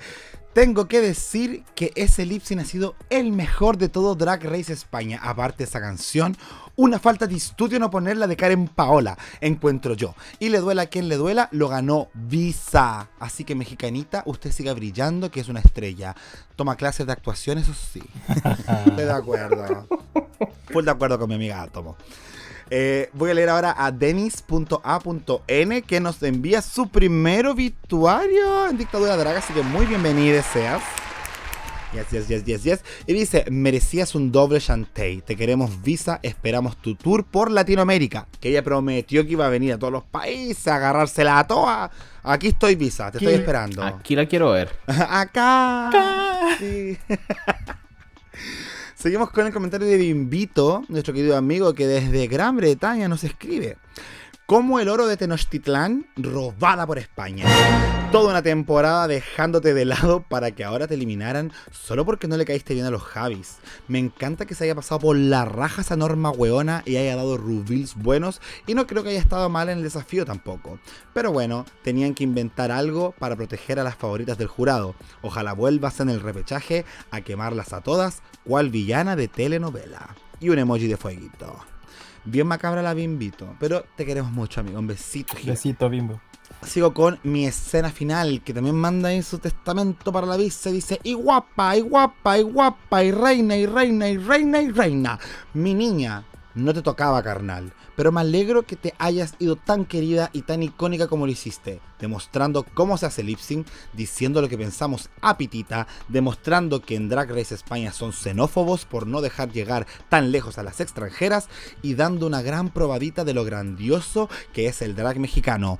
Te amo mi ampona, eres la más. Y chiques, se viene la mejor franquicia de Drag Race, la mexicana. Se viene, se viene y yo me apunto para comentar. Abrazos y besos ahora desde Santiago. Jejejeje.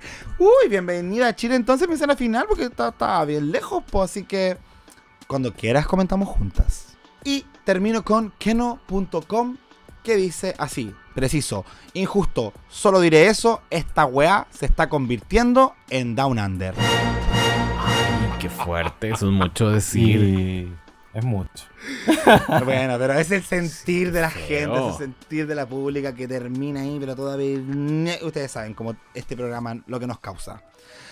Eh, pero bien, así estamos llegando al final de nuestro episodio revisionado de España 3x06 junto a Enzo Menso Intenso y Jay de Con Permisa Podcast. Muchísimas gracias en primer lugar por eh, acompañarme el día de hoy en esta época donde estamos cojitas de panel, pero estamos sacando adelante el programa y agradezco a cada persona que viene a aportar ese granito para que este programa siga llegando a la pública y siga disfrutando junto a nosotros. Así que primero despedir a nuestra querida Jay que hizo su debut el día de hoy y esperamos que te hayas sentido como en tu casa, weón. Así que unas palabras finales para cerrar este capítulo. Ay, sí. Bueno, primero, un besote a la pública. Un gusto conocerles. Espero se vayan a dar la vueltica por con permisa allá. Y corazón, Jacob. Muchísimas gracias por tenerme acá. La verdad, me encantó. Se pasa bombi, definitivamente. Cuando quieras. Cuando quieras. Sí, que se repita nomás, weón. Aparte que tan linda voz que tiene. Eso quería decir. Tan linda voz que tiene ahí eh, en los oídos. Muy. Ya, perdón, perdón. Soy muy atrevida yo. Pero, gracias. ya, pero estoy muy feliz de que haya estado acá. Y le mandamos también un saludo a la Sandy. Que se mejore tu compañera de podcast, weón. Así que besitos. Sí. Muchos para toda la pública de Con Permisa Podcast que nos debe estar escuchando en este momento, apoyando ahí a la amiga Jay. Muchas gracias, querido. Y ahora nuestra Enzo, que ya es como tu tercera, cuarta vez acá. Tercera. tengo ahí la cuenta media perdida, tercera, y, y cada vez más firme, weón. Eso. Así que nada que decir, me encantó estar contigo nuevamente y que bacán que hayamos podido coincidir. Estuvo un poco complicado en la semana, pero se pudo hacer y yo muy contenta, amiga, de tenerte acá nuevamente. Ay, yo feliz, feliz, feliz. Siempre es un gusto verte, siempre es un gusto hablar contigo. eh, besito al Caquito también, que lo, que, que lo siga pasando regio. Y feliz, más encima me trajiste al jefe centroamericano, weón, y yo creo que van a quedar ahí todas vueltas locas. Van a al tiro saltar, porque se sabe que la pública es, eh, eh, es buena para el hueveo. Sí, es cochina. Y, y van a llegar y van a encontrar bueno, esos ojazos, este chico ahí CrossFit y, y con esa voz tan rica que tiene. Sí, le encanta. Mira, Jay. Y se ve que saliste amada, weona. Weona, no, y si siempre le, le tiran los los- los- los churrines. Sí, es que la así somos en Chile, weona. Somos todas Sí. desesperadas. Ah, como la vista. Tanto frío hay que, entrar, hay que entrar en calor de alguna forma. Ah, ya no, yo feliz, feliz. Cuando yo quiera usted, yo vengo para acá de nuevo. eh, lo pasé muy bien. Ya pues. Y nunca había comentado España con ustedes, así que genial. Me- me- y vayan a darse una vueltecita por con permiso. También estamos ahí revisionando, como dijimos al principio, todo lo que se da de, de- de- de Drag Race. Eh, y además en algún momento llega la, la más draga y también se comenta. Así que vayan a acompañarnos, que lo Hasta pasamos súper bien.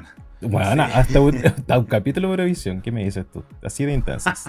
Inercias. Sí, así que bien, ahí todo el apoyo para con permisa. Chicos, estos cubren hasta las temporadas que nosotros no cubrimos, así que por ahí paras una vuelta aquellos que están necesitados de saber qué opina la gente de ciertas temporadas.